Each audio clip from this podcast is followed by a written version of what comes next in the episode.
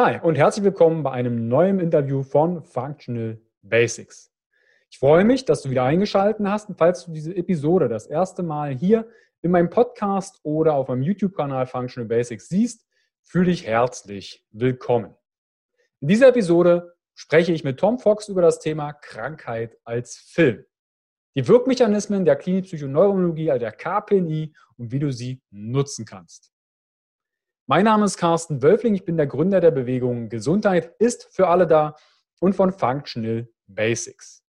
Die Basis für natürliche, eigenverantwortliche Gesundheit, mehr Performance, Lebensqualität und Lebensfreude und Persönlichkeitsentwicklung. Und in den Interviews schauen wir über den Tellerrand deiner Gesundheit und wir geben dir Erfahrungen, Tools und Impulse an die Hand, um entsprechend deine Gesundheit und Persönlichkeit weiter zu entwickeln.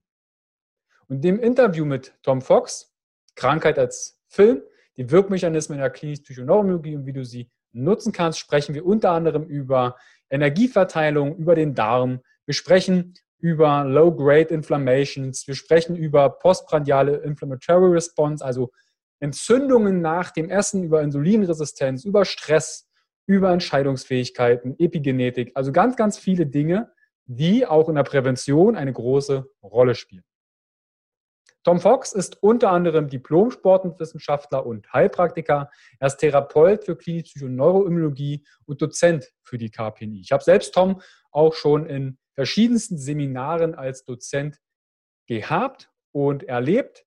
Er ist Referent für Sportphysiotherapie, Sportphysiotherapie und Ernährung und Inhaber der Klinischen Neuroakademie.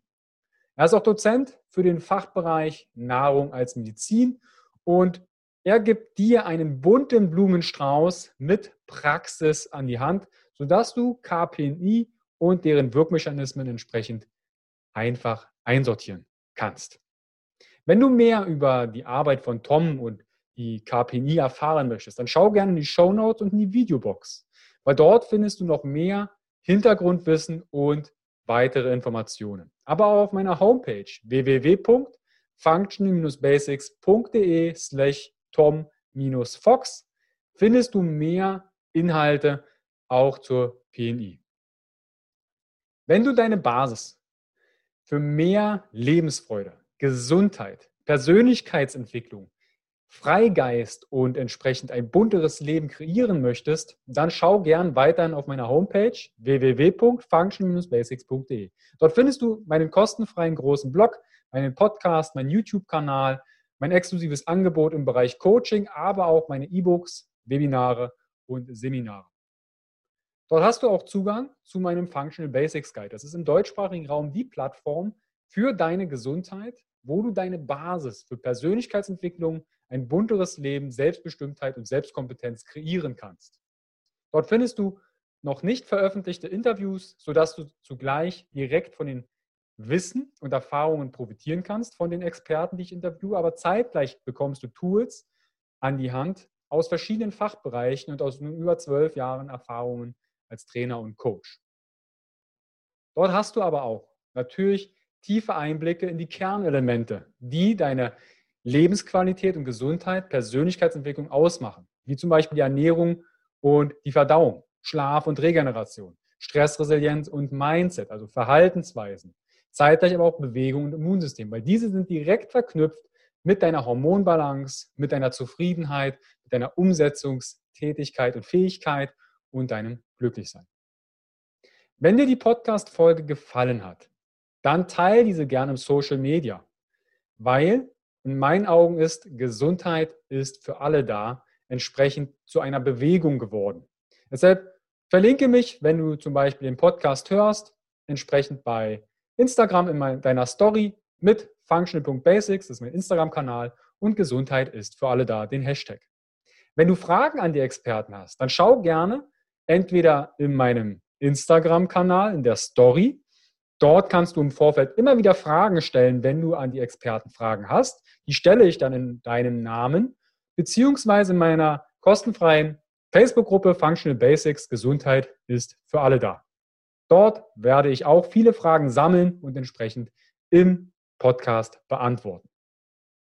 teilen, kommentieren, gerne auch bewerten bei iTunes. Und dann wünsche ich dir viel Spaß bei dem Podcast, bei dem Interview mit Tom Fox. Krankheit als Film, die Wirkmechanismen der klinisch-Psychoneurologie, der KPNI und wie du sie nutzen kannst. Bis gleich, dein Carsten.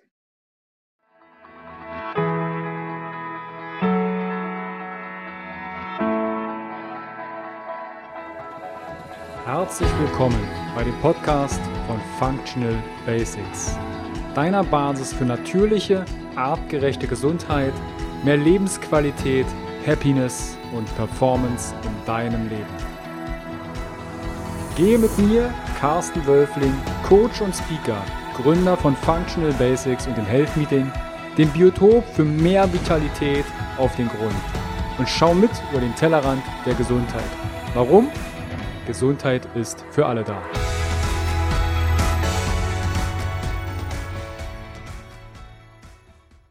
Herzlich willkommen wieder beim Podcast von Functional Basics. Ich freue mich, dass du wieder eingeschaltet hast und heute einen spannenden Gast und ein spannendes Thema.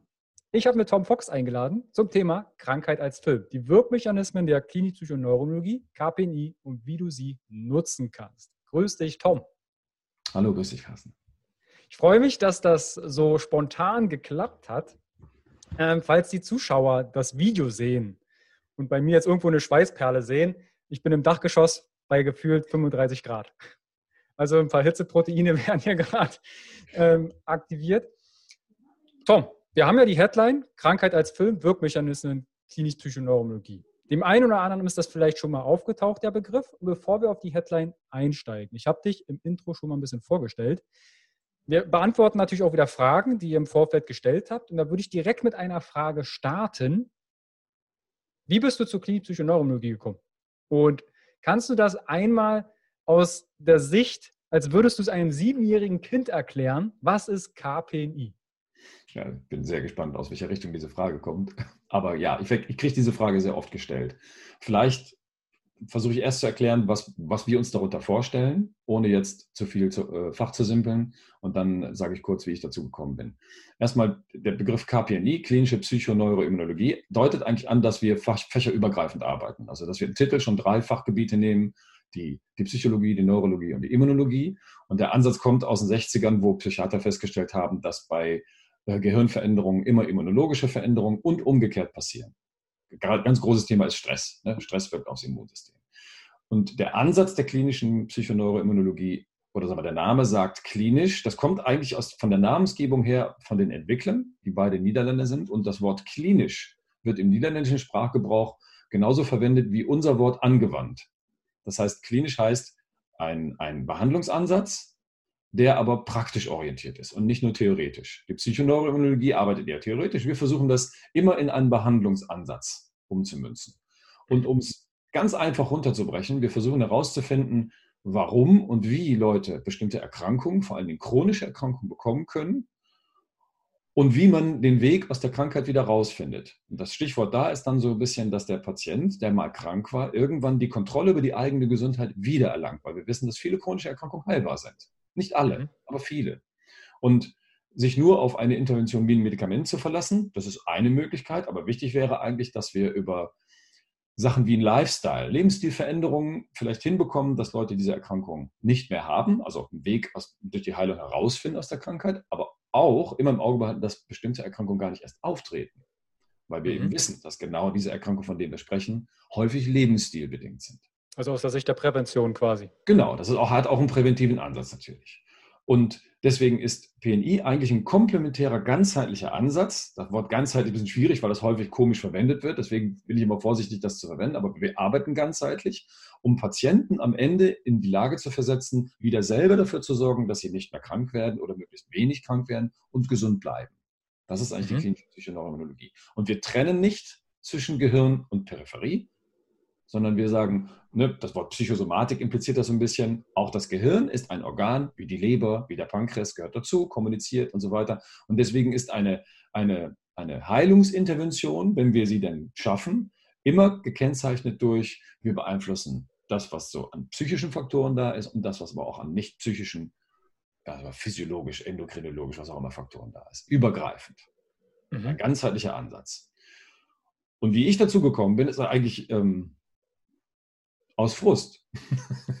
ich bin mit, dem, mit den Behandlungsansätzen und mit, dem, sagen wir, mit meinem Fachwissen, was ich davor hatte, häufig an eine Grenze gestoßen und habe festgestellt, dass man, wenn man ein bisschen über den Tellerrand denkt, als Sportwissenschaftler habe ich dann irgendwann angefangen, mich für das Thema Ernährung zu interessieren und habe gemerkt, dass mir dabei ein paar ähm, Türen aufgehen, also was, was, die, was die, äh, die Art der Verbesserung meiner Konzepte angeht und bin aber immer noch an, an Grenzen gestoßen und habe irgendwann dann mal ja, im Prinzip mit, Kontakt gehabt mit diesem Ansatz der klinischen Psychoneuroimmunologie oder Psychoneuroimmunologie und habe gemerkt, dass man noch viel weiter denken kann, wenn man eben noch komplementärer denkt. Und wenn man mhm. immer guckt, was macht, denn, was macht denn das Gehirn zum Beispiel bei einer Grippe oder was macht das Gehirn bei einer Verletzung oder warum entsteht Schmerz, solche Sachen.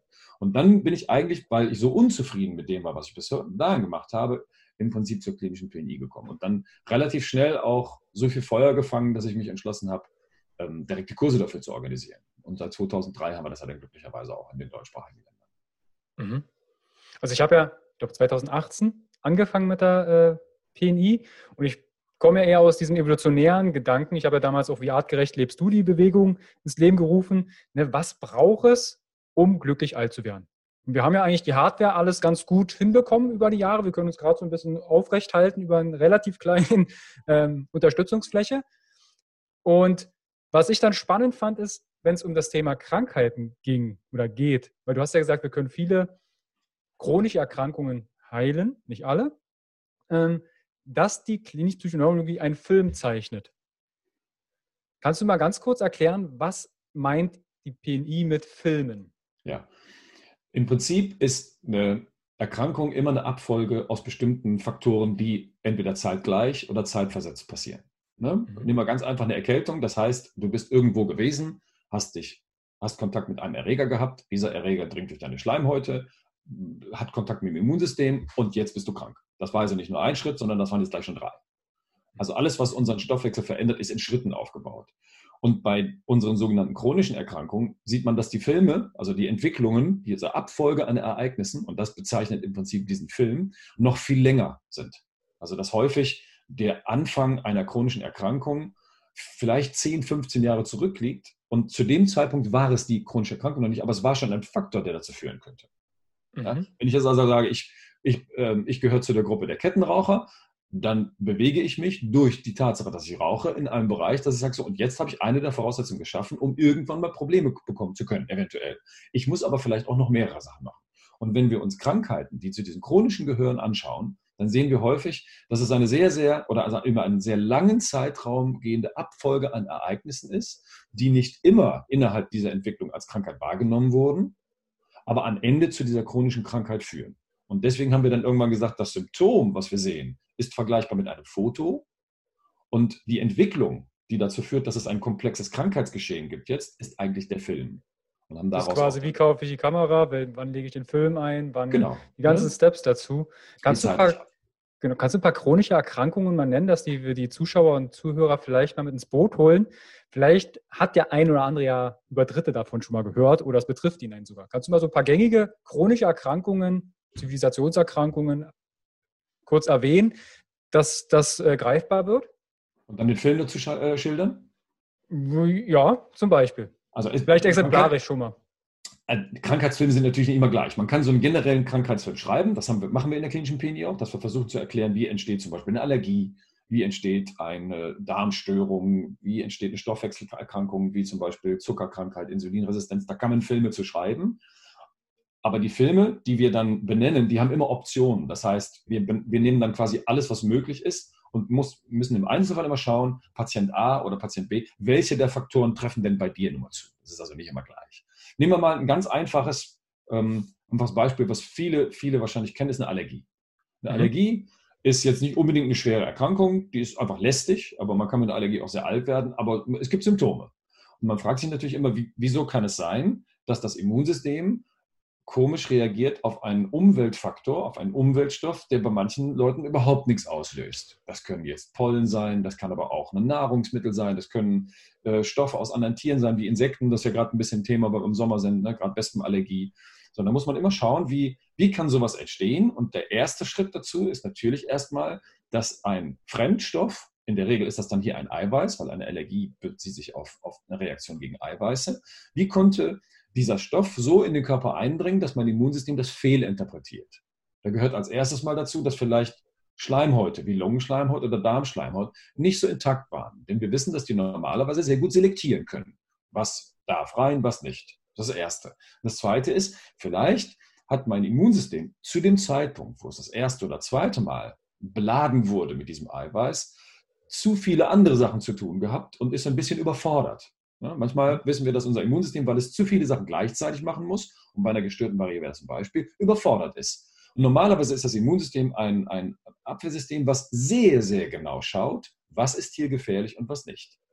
Sehr genau, richtig pedantisch. Und wenn es das, das nicht macht, dann kann schon mal vielleicht eine Bakterienoberfläche mit einer Proteinoberfläche aus einem Nahrungsmittel verwechselt werden. Die Reaktion dagegen ist aber gleich. So, wir sehen dann also Exposition, also Aussetzung von einem Stoff, die Schleimhaut war nicht in Ordnung, das Immunsystem war überfordert und jetzt kann sich, muss nicht, kann sich eine Abwehrreaktion gegen diesen Stoff entwickeln, wenn der nochmal kommt. Ein ganz gutes Beispiel dafür ist vielleicht die Erdnussallergie. Die gibt es in den Vereinigten Staaten unglaublich häufig. Und das ist ungefähr das Land, was am meisten Erdnussprodukte, also vor allem Erdnussbutter, verzehrt. Das heißt, die Chance über dieses häufige Aufnehmen dieser Nahrungsinhaltsstoffe steigt dann, weil man im Immunsystem nicht nur einmal, sondern wahrscheinlich häufig überfordert wird. Mhm. Wäre jetzt Allergie, andere Baustelle vielleicht mal, Stoffwechselerkrankungen wie so, eine, so ein Diabetes oder ein Prädiabetes, die sogenannte mhm. Zuckerkrankheit, mhm. der erworbene. Also nicht den Typ 1, den erwähne ich jetzt nicht, sondern ich bleibe beim Diabetes Typ 2.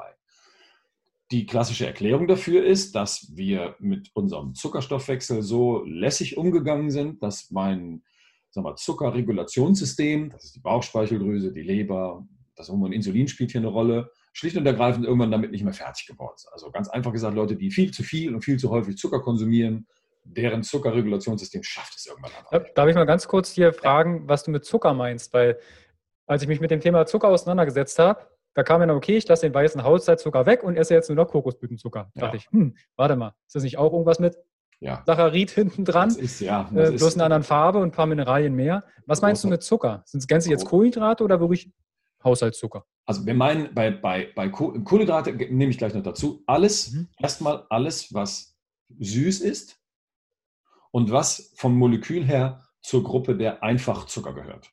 Und das sind mhm. insbesondere Traubenzucker und Fruchtzucker diesen Schleimzucker aus Milch lassen wir mal weg. Das ist jetzt nicht ganz so dramatisch, aber der Traubenzucker, ne, Fachjargon Glucose und der Fruchtzucker, die Fructose, das sind die beiden Einfachzucker, die A, süß schmecken und aber auch molekular ganz viele Rezeptoren finden, die dann nicht auf den Geschmack reagieren, sondern auf die Struktur dieses Moleküls. Aber, und das ist der große Irrglaube, und das sagst du schon ganz richtig, das Gehirn inklusive der Sinnesorgane, die wir dazu nutzen, kann süß erkennen. Die Zunge kann schmecken, selbst der Darm kann schmecken. Das heißt, etwas, was süß ist, aber zu diesen beiden Molekülen nicht gehört, hat nicht ganz so dramatische, aber ähnliche Folgen. Ne, wir sehen, dass das mittlerweile sehr, sehr gute und zahlreiche Untersuchungen sind, dass ein Diabetes Typ 2 ganz gut auch entstehen kann, wenn Leute häufig Süßstoffe nehmen. Das funktioniert also auch ganz gut. Es geht also hier um das Signal erstmal. Mhm. Aber manchmal ist es überraschend. Ich habe nicht selten Patienten in meiner Praxis, ich behandle ja noch an einigen Tagen die Woche Patienten, die kommen zu mir und sind völlig frustriert und überrascht, denn sie sagen mir dann, ich bin in meinem Leben noch nie so ein Fan von Süßem gewesen, habe auch nie viel Süßigkeiten gegessen und habe jetzt diesen Diabetes 2. Das birgt so ein bisschen Überraschung, dass man sagt, Moment, das kann vielleicht, vielleicht ist es ja gar nicht nur dieser Faktor. So, und dann gucken wir mal. Die klassische Erklärung dafür wäre, zu häufig zu viel Dinge, die zur Zuckerfraktion gehören oder süß sind. Und jetzt müssen wir dann die Kohlenhydratfraktion auch mit aufmachen, weil wir wissen, dass zum Beispiel Weißbrot, das ist ja nichts Süßes, aber in, innerhalb unseres Verdauungstrakts wird der Kohlenhydratanteil dieses Nahrungsmittels ja auch wieder in Zucker umgewandelt. Wir können uns also nicht darauf verlassen, dass meine Zunge mir sagt, was da reinkommt, sondern es kann sein, dass meine Zunge etwas nicht entdeckt, was dann aber im Verlaufe des Verdauungstrakts doch zu einem Zucker wird. Also gehört leider Weißbrot, Reis und Kartoffeln auch im Prinzip dazu. Was die meisten überrascht, denn die sagen, ja, das ist ungefähr das, was ich esse. Ja, und deswegen findet man in, ja, und deswegen findet man ja in, in den westlichen Ländern solche Sachen auch häufiger, weil das so die klassische Ernährungsform darstellt. So, aber nur, ne, Gegenbeispiel, wenn es nur das wäre, dann müssten ja alle, die sich so ernähren, auch ein Diabetes 2 bekommen. Und das ist eben nicht so. Es gibt Leute, die bekommen den nicht. Heißt also, es gibt noch andere Faktoren. Mhm. Einer, den man unterschätzt, ist zum Beispiel, und da sind wir gerade erst dran, ist wie gut bin ich eigentlich überhaupt im Zuckermanagen? Ne? Werde ich denn mit einem guten oder schlechten Programm das zu tun geboren? Wir wissen mittlerweile, dass es da große Unterschiede gibt. Das heißt, Person A isst ihr Leben lang viel Süßes und bekommt nie diesen Diabetes 2. Person B macht das fünf Jahre und hat ihn schon. Mhm. Also wissen wir, dass es da Unterschiede gibt. Das ist der zweite Faktor. Der dritte Faktor ist, dass wir, da muss ich jetzt versuchen, aufpassen, dass ich das einfach mache, dass natürlich innerhalb unseres Organismus, also hinter unseren Schleimhäuten, in den Organen, in Blutgefäßen, eine Konkurrenzsituation entsteht. Denn eigentlich will jede Zelle diesen Zucker ja haben. Gibt es jetzt also Organsysteme, die sehr hohes Interesse an Zucker haben, verändern die den Zuckerstoffwechsel innerhalb. Und das Immunsystem ist hier ein wichtiges. Belade ich also meinen Körper ständig mit immunologischen Aufgaben, was auch immer das ist, kommen wir gleich wahrscheinlich mal auf mhm. zwei, drei Faktoren zurück, und mein Immunsystem ist zu lange zu aktiv. Und ich meine jetzt nicht sehr krank, sondern einfach nur, das Immunsystem ist aktiv und der Patient oder die Patientin, über die wir sprechen, merkt es vielleicht gar nicht. Dann ist das Faktor 3, der dafür sorgen kann, dass mein Zuckerregulationssystem überfordert wird. Mhm. Und in welcher Reihenfolge diese drei Sachen jetzt passieren, das vermag ich manchmal gar nicht zu sagen. Ne? Manchmal habe ich Patienten, die, von denen weiß ich, dass die mit einer schlechten Zuckertoleranz geboren wurden und viel empfänglicher für sowas sind. Entweder sind die dann erst chronisch erkrankt eine chronische Entzündung, sprechen wir gleich noch drüber, oder der Kohlenhydratkonsum ist hoch. Das heißt, die zeitliche Aufeinanderfolge ist ein bisschen anders, aber wir haben schon wieder drei Faktoren, die in einer Zeitschiene einen Film ergeben können. Das ist mhm. relativ kurz. Und so, mit den beiden Beispielen kann man das ganz gut darstellen, dass es natürlich jetzt auch noch chronische Erkrankungen gibt, die viel komplexer sind, für die man viel mehr Zeit braucht. Mhm. Das steht noch auf einem anderen Blatt. Aber das ist so ein bisschen zusammengefasst das, was man als Krankheitsfilm bezeichnen kann. Ich würde an diesem Punkt mal kurz auf den zweiten Punkt eingehen, den du meintest. Es gibt Menschen, die haben eher eine gute Genetik, wenn man so möchte, die ähm, Kohlenhydrate gut verstoffwechseln. Wie kriege ich das dann raus? Also kann ich, ich habe ja äh, vor einigen Jahren mal einen größeren Gentest von mir gemacht. Also ich, die Daten liegen, ich bin immer mal dran, wenn ich Zeit habe, rumzusuchen, um zu schauen, ey, okay, darauf kannst du achten und das und die und da. Ähm, wo, wie kriege ich raus, ob ich eine gute Genetik dafür habe, ob ich eher präventiert von Diabetes? Ja, das ist gar nicht so einfach. Also ich habe nicht viele Patienten. Ich bin wohl ein Freund davon, mal genau hinzugucken, aber nur einen Gentest zu nehmen, um eine Aussage zu treffen, das halte ich für sehr vage. Mhm. Zumal seit 2005 glücklicherweise sehr genau, weil da gab es einen Nobelpreis dafür, wissen, dass die Genetik alleine gar nicht entscheidend ist, sondern die Art und Weise, wie wir unser DNA-Material oder wie wir unsere Erbinformation benutzen. Da wird dieser schöne Schlag das schöne Schlagwort Epigenetik wichtig. Ja. Wenn ich einen Gentest mache, dann messe ich die epigenetischen Einflussfaktoren nicht, sondern dann gucke mhm. ich nur, welches Gen hast du in welcher Form, kannst du das oder kannst du das nicht. Aber ob dieses Gen jetzt angeschaltet oder ausgeschaltet ist oder ob das häufig angeschaltet oder ausgeschaltet ist, die Informationen geben diese Tests nicht her. Deswegen kann ich nur so eine grundsätzliche Information liefern, oh Gott, ich habe so ein Cholesterin-Gen, da muss ich also ein bisschen aufpassen. Aber ob das wirklich auch zu einem Aktivitätszustand führt, ist die zweite Frage. Deswegen ist das mhm. schwierig. Die Epigenetiker mittlerweile, die versuchen immer mehr Faktoren zu finden, um dann eine Aussage darüber zu treffen. Aber es ist wirklich nicht einfach. Deswegen muss man im Prinzip, und das ist eine Frage, die ich dann häufig habe, gucken, wie ist denn bei der Generation vorher die Entwicklung gewesen? Ja, also wenn mhm. ich zum Beispiel weiß, dass, die, dass eine Frau schwanger ist und in dieser Schwangerschaft schon einen Diabetes 2 hat oder vielleicht ein Problem mit dem Hormon Insulin, dann ist die Wahrscheinlichkeit, dass sich das als sogenanntes epigenetisches Programm, also so ein bisschen DNA in ihrer Ausprägung, bei der nachfolgenden Generation findet, sehr hoch. Mhm. Nicht 100 Prozent, aber eben hoch. Und das ist also ein Hinweis darauf. Aber eine hundertprozentige Aussage darüber zu treffen, ist schwierig. Deswegen kann man oder mache ich das häufig in Form einer Anamnese, dass ich gucke, ne, ich stelle häufig eine Frage, welche Krankheiten kommen bei dir in der Familie, und zwar zurückrechnet in die Generation häufig vor. Oder mhm. gibt es bei euch Diabetes, gibt es bei euch Bluthochdruck und so weiter dann kann man so ein bisschen eine Aussage darüber treffen. Was die, was die Voraussetzung angeht, ob ich das hoch oder ob ich das wahrscheinlicherweise oder nicht wahrscheinlicherweise, ist ganz, ganz interessant und manchmal sogar paradox, denn der Europäer, von dem wir ja wissen, dass der das häufig bekommt, ist eigentlich per se ein Phänotyp, also eine Art Ausprägung des Menschen, der Kohlenhydrate ganz gut vertragen kann. Denn unsere Vorfahren machen das schon sehr lange. Das mhm. heißt, wenn wir so eine sag mal, normale in Anführungszeichen bis mittelhohe Kohlenhydratmenge konsumieren, ohne weitere Risikofaktoren, dann könnten wir das eigentlich super. Das, mhm. was man so vor 50 bis 100 Jahren ist diese Zuckerkrankheit, von der wir gerade gesprochen haben, eher eine Seniorenkrankheit gewesen. Das hat man dann also wirklich bekommen, wenn man 60 oder 70 war. Das stellt sich als mittlerweile als deutlich früher vorkommendes Syndrom dar. Das heißt, wir müssen auch noch auf andere Sachen schauen als nur dieses kleine Molekül Zucker. Mhm. Und als Gegenbeispiel, wenn ich jetzt zum Beispiel durch die Generationen, die vor mir lagen, überhaupt nicht gewohnt bin, dieses Molekül in hohen Mengen aufzunehmen, nehmen wir mal Naturvölker, mhm. dann kann das durchaus sein, dass wenn man innerhalb kürzester Zeit den Lifestyle ändert, in Anführungszeichen mal Richtung westeuropäisch, viel stärker davon betroffen ist, weil die Toleranz für dieses Molekül, was in meinem Verdauungstrakt und danach im Blut landet, nicht so hoch ist. Und da gibt es zwei Beispiele, bei Inuit zum Beispiel oder Pima-Indianern, ähm, das Wort Indianer muss man jetzt nehmen, weil das in der Literatur so, so verwendet wird, mhm. die so in Mittelamerika, Richtung Mexiko leben, die haben mit einem westlichen Lifestyle eine viel höhere und frühere Chance, diese Stoffwechselerkrankung zu bekommen, weil die Vorfahren die Menge an Kohlenhydraten oder Zucker nie konsumiert haben. Das weil die phänologisch quasi genetisch diese Programme nicht ja. gewohnt sind abzurufen. Richtig, richtig, genau. Ne? Also man hat sowas wie eine artgerechte Nahrung, aber wir, wir sehen natürlich, ne, du hast dich auch viel mit Evolutionsmedizin beschäftigt, dass artgerechte Nahrung immer, äh, immer bedeutet, dass wir schauen müssen, welche ökologische Nische meinen wir denn jetzt? Meinen wir jetzt mhm. Europa, meinen wir Afrika, meinen wir Australien, meinen wir Grönland? Das sind häufig große Unterschiede. Ja, es gibt ähm, der Dr. X, der hat, glaube ich, äh, ein Buch geschrieben, Frisst Dreck oder irgend sowas. Und er meint halt, wenn du dich irgendwie ungut fühlst, geh dorthin, wo du aufgewachsen bist und isst das dort, was du dort bekommen hast. Weil heute in der heutigen Zeit ne, Superfood hier, Superfood da, Chiasamen, äh, Hühnerfutter hier und da. Durch den Import weiß unser Körper ja gar nicht mehr, was ist eigentlich regional. Das ist 20 Kilometer um mein, meiner Base oder 2000 Kilometer. Dass wir vielleicht auch mit Nahrungsmitteln konfrontiert werden, die wir phänologisch eigentlich gar nicht kennengelernt hätten, wenn wir nicht fliegen und reisen könnten. Ja, ich, also ich bin ein total großer Freund von saisonal und regional, allein aus ökologischen Gesichtspunkten finde ich mhm. das ganz, ganz wichtig und verpflichtend. Wir, wir, können, also wir zwei können schon eine Ananas essen, ohne dass das gefährlich wird. Mhm. Aber wenn wir zwei uns jetzt ausschließlich von solchen Sachen ernähren würden, dann würden wir wahrscheinlich ein Problem bekommen. Und was ganz interessant ist, die, da gab es vor ein paar Jahren mal eine Forschungsreihe und die haben das dann, glaube ich, eingestellt. Zumindest habe ich von dem Autorenteam nichts mehr gefunden.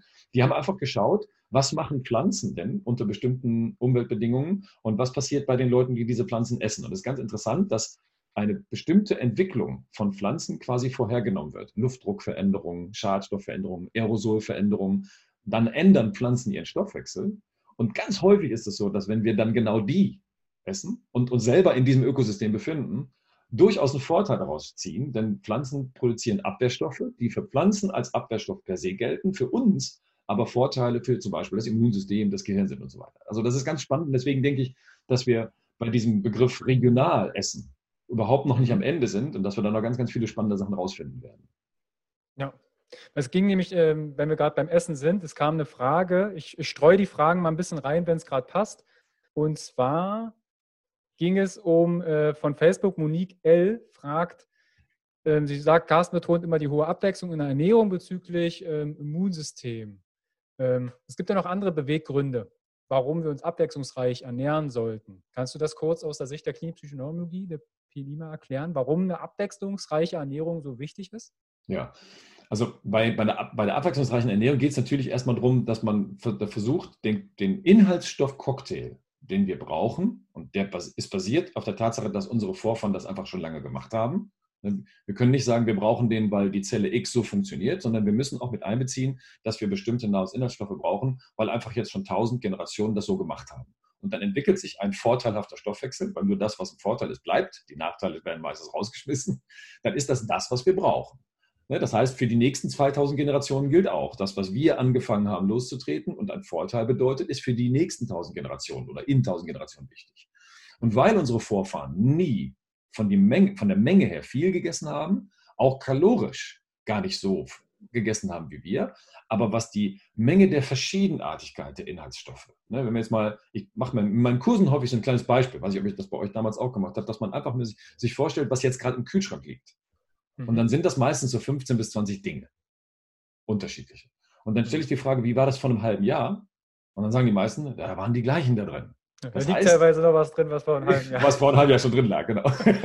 Das heißt, wir essen häufig ausgewählte Sachen, von denen wir wissen, dass die lecker sind, wir wissen, wie wir die zubereiten, wir mögen die gerne und das sind nicht viele. Das heißt, das Inhaltsstoffspektrum ist begrenzt auf dieses Grüppchen. Wenn ich jetzt aber anfangen würde zu sagen, statt meine vier oder fünf Standardgemüsesorten, versuche ich mal wöchentlich ganz große Variationen reinzubringen. Das geht ja ganz einfach mit so einer Gemüsekiste vom Bioladen, die machen das ja schon.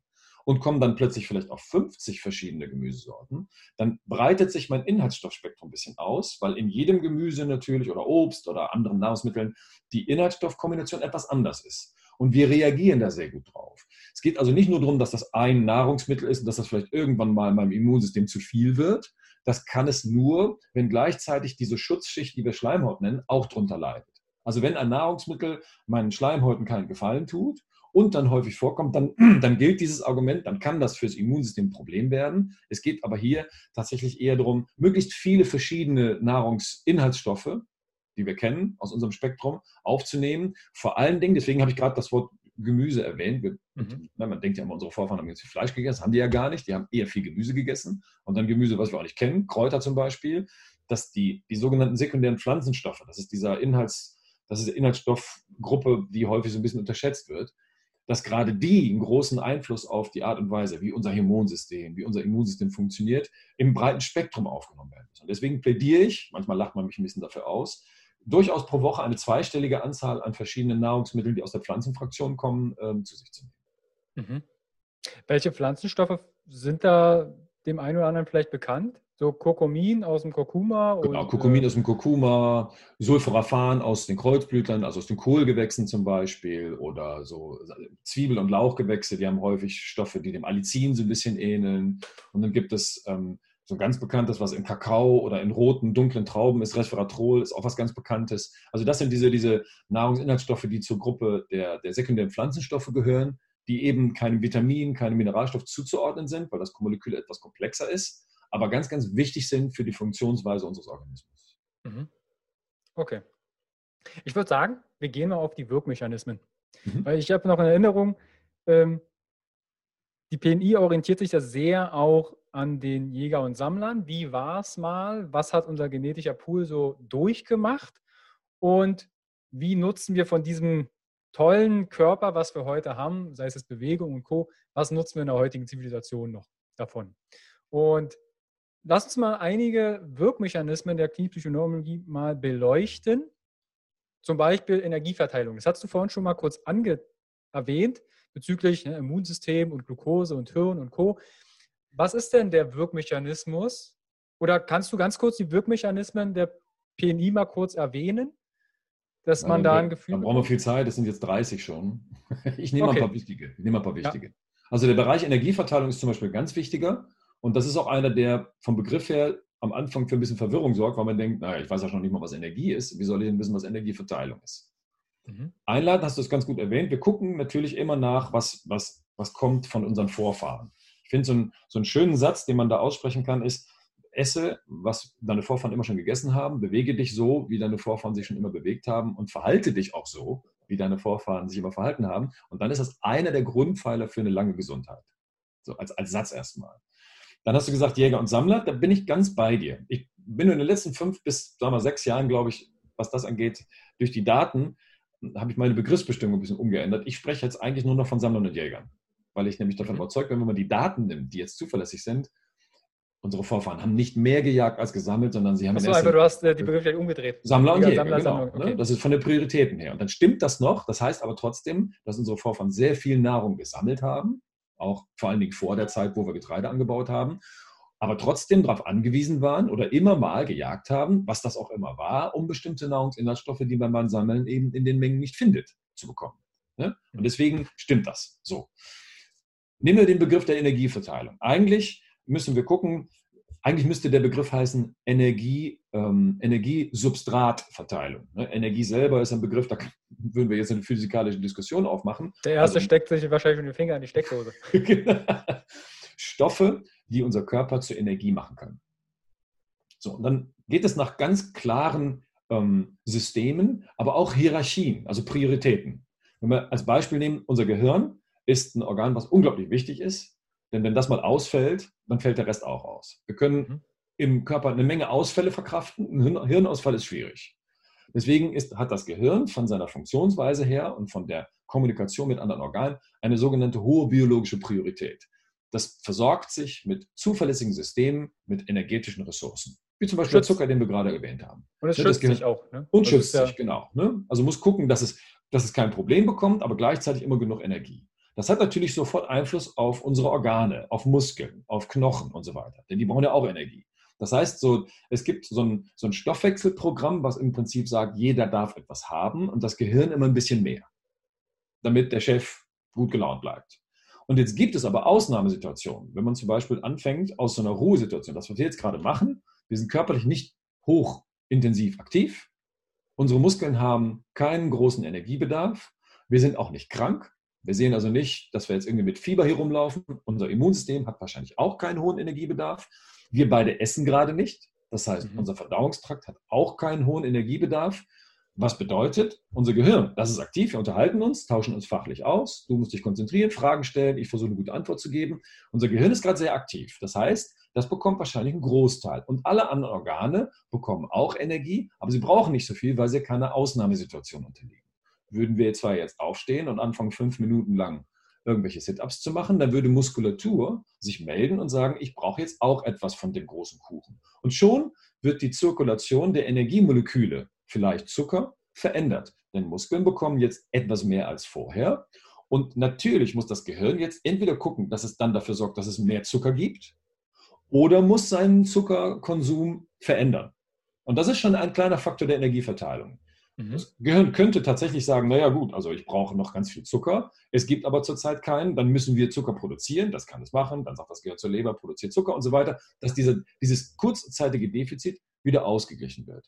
Was aber auch geht in Ausnahmesituationen, dass das Gehirn in diesem Moment sagt, naja, was habe ich denn noch zur Verfügung, um ähnlich wie aus Zucker Energie zu machen. Ne? Und da gibt es zwei Moleküle, von denen wir, weiß ich, ob wir da fachlich so weit einsteigen müssen. Das sind diese kleinen Ketonkörper, die aus dem Fett kommen. Die gehen unter Umständen auch als Ersatz. Und dann kann das Gehirn auch noch mit Milchsäure arbeiten. Das sind also zwei Ersätze. Also jetzt eigentlich schon allein an, an, an dem Beispiel Gehirn und Muskulatur eine andere Energieverteilung. Würden wir dann noch essen, würde sich der Verdauungstrakt melden und sagen, Leute, guck mal, ich habe auch noch was zu sagen. Denn meine Zellen fangen gerade an, aktiver zu werden. Und wenn ich die Nahrung, die ihr habt, gut verdauen soll, dann brauche ich mehr Energie. Und genau jetzt wird gefragt, dürfen wir das? Wenn das Gehirn nämlich jetzt sagt, nein, ich bin der Wichtigste, dann verdauen wir schlecht. Dann mhm. sagt der Verdauungstrakt, ich kriege nicht genug Energie, um meine Arbeit zu machen. Und dann wird die Verdauung plötzlich schlechter. Wir verarbeiten also unsere Nahrung nicht gut. Und nehmen wir noch ein letztes System dazu. Und würden wir dann krank werden, würde das Immunsystem sich nochmal melden und sagen, ich brauche aber auch jetzt einen Teil vom großen Kuchen. Und das geht dann nur, wenn die anderen anfangen, sich einzuschränken. Das Immunsystem befindet sich nämlich überall. Das Immunsystem sitzt jetzt nicht nur in der Körpermitte, sondern das befindet sich in allen Blutgefäßen, in allen Lymphgefäßen sitzen Immunzellen. Das heißt, ich habe ein System, was jetzt gerade aktiv wird, sich überall befindet. Wir können uns gut vorstellen, dass das unter Umständen bedeutet, dass die Energiebedarfssituation fürs Immunsystem bei Krankheit hoch wird. Und dann müssen Muskeln etwas abgeben. Das merkt man auch, wenn man krank ist, funktionieren die nicht gut. Aber selbst das Gehirn muss sich anpassen und ändern. Und genau das zeigt eigentlich so ein bisschen, wie die Organe, die wir haben, miteinander kommunizieren, was dann bedeutet, dass zum Beispiel bei hochgradigem Stress, jetzt wird das Gehirn wichtig, man tendenziell nicht so schnell krank wird. Mhm. Erst später. Dass man aber, wenn man krank ist, das Immunsystem, ne, schöne Grippe, 39 Grad Fieber, dass das Gehirn dann nicht gut funktionieren kann. Oder die Muskeln nicht. Und jetzt sieht man immer, dass es zu einer jeweiligen Kommunikation kommt. So wie ich das dargestellt habe, ist es sehr klar. Jetzt stellen wir uns aber mal vor, das Immunsystem ist aktiv, arbeitet, aber wir merken es nicht als Krankheit. Also, also Richtung Silent Inflammation, weil das wäre dann diese so sogenannte ich, äh, stille Entzündung, so ein Grundrauschen, dann sind wir nicht krank. Wir nehmen das auch nicht als Krankheit wahr, aber es gibt schon Effekte auf Muskeln, es gibt schon Effekte auf den Verdauungstrakt, es gibt schon Effekte aufs Gehirn. Mhm. Dann würde ich direkt äh, das Thema Silent Inflammation und Entzündungen mit reinbringen, weil in Erinnerung habe ich noch, dass das ganze Thema Insulinresistenz kursiert ja auch immer mal wieder in Medien und dann sagen, okay, wir lassen alle Kohlenhydrate weg und es ergibt sich wieder irgendwie. Warum können wir insulinresistent werden? Na, weil der Körper es kann. Ja, also wenn ich krank bin, dann wird zum Beispiel der Muskel insulinresistent gemacht. Du sagst, okay, du brauchst jetzt keinen Zucker, ab damit ins Immunsystem. Und was, welche Rolle sind denn Silent Inflammation, stille Entzündungen? Was sind da so Trigger, und merkt man es vielleicht doch? Ja nein. Ähm, also erstmal als Beispiel, das Beispiel, was du bringst, ist sehr, sehr gut, dass man sagt, das Immunsystem wird aktiv, aber eben still mhm. und das dann auf Muskelebene zu so einer sogenannten Insulinresistenz geführt wird. Da muss man vielleicht erklären, der Muskel versorgt sich zu einem großen Teil mit dem Brennstoff Zucker über die Art und Weise, wie das Insulin an, am, am Muskel wirkt. Das heißt, ein großer Teil des Stoffwechsels unserer Muskulatur, die bedeutet, ich nehme Energie auf, ist abhängig vom Hormon Insulin. Das muss mhm. also funktionieren. Und wenn das Immunsystem anfängt, mehr Energie zu bekommen, dann könnte es hingehen und sagen, ich brauche jetzt mehr Energie, Muskeln sind aber auch da, die brauchen auch viel Energie, vielleicht störe ich diesen Insulinstoffwechsel einfach so ein bisschen, mhm. damit Muskeln weniger Energie bekommen. Das wäre so, als würde ich dir den Hausschlüssel wegnehmen, dann kommst du nicht mehr durch die Tür. Ne? Dann habe ich dafür gesorgt, dass du nicht mehr nach Hause rein kannst. So, und das macht das Immunsystem auch. Es sorgt quasi dafür, dass das Hormon Insulin nicht mehr so gut funktioniert. Mhm. Jetzt eigentlich ist das eine kluge Entscheidung vom Immunsystem, denn jetzt steht dem Immunsystem wieder mehr Ressourcen zur Verfügung und der Muskulatur weniger. Und wenn wir uns vorstellen, dass das nur zehn Stunden lang so ist, mhm. oder vielleicht auch nur zwei Tage, dann kann man sich vorstellen, naja, dann ist das in der Zeit für die Muskulatur schwierig, aber ab drei, vier Tagen danach geht es wieder. Ne? Die mhm. Muskulatur sagt, okay, jetzt reagiere ich wieder und so weiter. Wenn sowas, was du gerade beschreibst oder wir gerade diskutieren, aber vielleicht über zehn Jahre der Fall ist, dann könnte es sein, dass der Körper das als Normalzustand wahrnimmt. Und dann nennen mhm. wir das einen Zustand, auf den, bei dem auf Insulin nicht mehr gut reagiert werden kann in Muskeln. Und das nennt man Insulinresistenz. Mhm. Und weil wir so viele haben, die das, was du gerade angesprochen hast, sag mal, ja, im Hintergrund laufen haben, diese sogenannte stille Entzündung, haben wir immer mehr, die Probleme haben mit diesem Hormon Insulin. Und wir haben noch nicht über Kuchen gesprochen. Das kommt jetzt nämlich noch hinzu. Wenn ich dann mhm. meine Bauchspeicheldrüse, die produziert ja das Insulin, mit süßen Speisen oder hohen Mengen an süßen Speisen noch weiter überfordere, habe ich jetzt schon zwei Faktoren, die diese mhm. Insulinresistenz auslösen oder zumindest stabilisieren können. Mhm. Frage ist, das werde ich euch gefragt, wieso gibt es überhaupt so eine stille Entzündung? Ne? Das ist ja, mhm. du hast jetzt gesagt, chronische stille Entzündung ist da. Mhm. Warum gibt es die überhaupt? Da sind wir mit unserem Latein sicherlich noch nicht komplett am Ende, aber ein Faktor, von dem wir wissen, dass der eine große Rolle spielt, ist die Schleimhautbarriere in unserem Verdauungstrakt, insbesondere der Dickdarm, also das letzte Stück Dünndarm und der Dickdarm. Wenn dort die Schleimhaut nicht mehr so intakt ist, wie wir uns das eigentlich wünschen, dann ist der Austausch von Stoffen aus dem Darm ins Blut und in die Lymphe etwas anders als unter Normalbedingungen. Das kann bedeuten, dass mein Immunsystem permanent mit Dingen überladen oder belastet wird, die eigentlich in den Mengen durch die Schleimhaut gar nicht durch dürfen. Mhm. Ne, das ist ein bisschen, als würde mein Team normalerweise nur zweimal am Tag arbeiten müssen und jetzt arbeitet es 24 Stunden, nicht mit Volldampf, aber es arbeitet. Und daraus mhm. entwickelt sich dann eine Mini-Grippe über einen langen Zeitraum. Das Immunsystem ist die ganze Zeit ein bisschen aktiv, aber es reicht noch nicht für diese klassischen Krankheitssymptome, die wir erwarten, Gliederschmerzen, Kopfschmerzen, Fieber und so weiter, sondern es läuft so ein bisschen im Hintergrund ab. Und das mhm. chronifiziert dann leider und bleibt unter Umständen über Jahre. Das, du hast es ja vorhin schon mal angeschnitten, ne? dass zum Beispiel Stress das Immunsystem die Aktivität zumindest reduziert. Und ich, ich kriege das immer in Vorträgen als Spiegel, wenn ich frage, hey, wer von euch macht denn mal Urlaub? Dann melden sich ein paar und sagen, und wer wird denn krank im Urlaub? Dann geht so ein Schmunzeln durch die, durch die Reihen und sagen, hm, ja, so die erste Woche oder vielleicht muss, darf ich den Urlaub auch verlängern, weil ich den ganzen Urlaub dann krank bin. Und da sage ich dann immer, das ist eigentlich ein super Zeichen, dass euer Körper kompensieren kann, aber auch zeitgleich, wenn ihr dann die Ruhe habt und der Stress whoop, mal weg ist oder in einer anderen Form ist, dass das Immunsystem aktiv wird und dann mal auf die Suche geht und sagt, ui, hier ist ein Bakterium, ein Virus, oh, guck mal, ein Pilz oder ein, irgendein Käfer, was auch immer wir uns in da einfangen. Und dann macht es uns quasi breit. Ja, dazu kommt natürlich das, was du gesagt hast. Wir könnten jetzt zu diesem Schleimhautproblem, was ich gerade angesprochen habe, dieses Stressproblem noch dazu denken. Mhm. Ne? Da, da gibt es auch wieder ganz einfache Sätze, die man vorausschicken kann. Wir dürfen gerne mal Stress haben, das darf nur nie lange dauern. Also wir können diesen akuten Stress prima mit unseren Hormonen, unser Stoffwechselsystem begleiten und managen. Dauert das zu lange, können wir das nicht. Das haben unsere Vorfahren nie gehabt. Das haben wir einfach in der Evolution nicht gelernt. So, wenn das jetzt noch dazu kommt und ich verbiete meinem Immunsystem, was eigentlich arbeiten möchte, es hat genug Gründe zur Arbeit, wie das beschrieben hast, aber mein Gehirn in der biologischen Priorität deutlich oben verbietet meinem Immunsystem, das jetzt zu machen. Macht das Immunsystem genau das dann, wenn das Gehirn sagt, jetzt bin ich gerade mal raus. Ne? Das ist so auf dem Flug nach Mallorca oder am Wochenende ne? oder in der ersten Woche, wenn man irgendwie ein bisschen zur Ruhe kommt. Und das zeigt ganz schön, dass wir, dass unsere Systeme gut arbeiten können. Es zeigt aber auch, dass es dann eben einen Anlass gab. Und mhm. das unterschätzen wir wie viel, wie viele Möglichkeiten wir haben, um unser Immunsystem zu beschäftigen. Ja.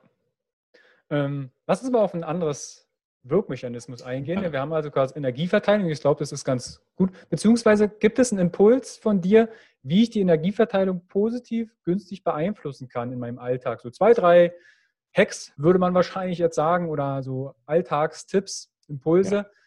um die Energieverteilung bestmöglich wieder zu, zu, ins Lot zu bringen. Ich glaube, dass wir über ein paar Sachen gleich noch sprechen, die ich vielleicht jetzt erwähne. Also mhm. erstmal nicht, nicht häufig essen. Ne? Mhm. Nicht den Verdauungstrakt häufig oder ständig belasten, weil das unser Verdauungstrakt eigentlich nicht kann. Dazu kommt natürlich dann noch, wenn ich meinen Verdauungstrakt belaste, dann belaste ich alle Drüsen, die an der Produktion an vielleicht Enzymen oder Hormonen beteiligt sind, die das Ganze dann auf dem Blutweg dann begleiten müssen. Ne? Du hast, glaube ich, die Frage gestellt, kann man so ein, so ein Insulinproblem, kann man das als Symptom wahrnehmen? Und am mhm. Anfang ähm, ist es häufig so, dass wenn mein Insulinsystem nicht mehr funktioniert, dann muss das Organ Bauchspeicheldrüse, was ja mit Insulin arbeitet, seine Arbeitsweise ändern. Ne? Es ist so ein bisschen, als würde ich jemanden ansprechen und der reagiert nicht drauf. Entweder er hört nicht zu oder ist taub, dann sage ich das nochmal, vielleicht ein bisschen lauter. Übertragen wir mhm. das auf die Bauchspeicheldrüse, dann produziert die mehr Insulin. So, und dann, wenn mehr Insulin produziert wird, dann geht mein Zuckerstoffwechsel auch anders. Das heißt, die Zuckerspiegel im Blut bewegen sich anders. Die gehen dann vielleicht manchmal total weit nach oben oder manchmal total weit nach unten. Und dann stelle ich mir so die Frage, würde ich merken, wenn du Hunger hast zum Patienten? Und die meisten Patienten verstehen das auch ganz lustigerweise. Ist, ich würde das schon fast als Reframing durchgehen lassen bei mir, dass ich frage, wenn du Hunger hast, könnte ich das schon feststellen. Denn viele sagen, ja, das würden sie merken, da bin ich aggressiv. Mhm.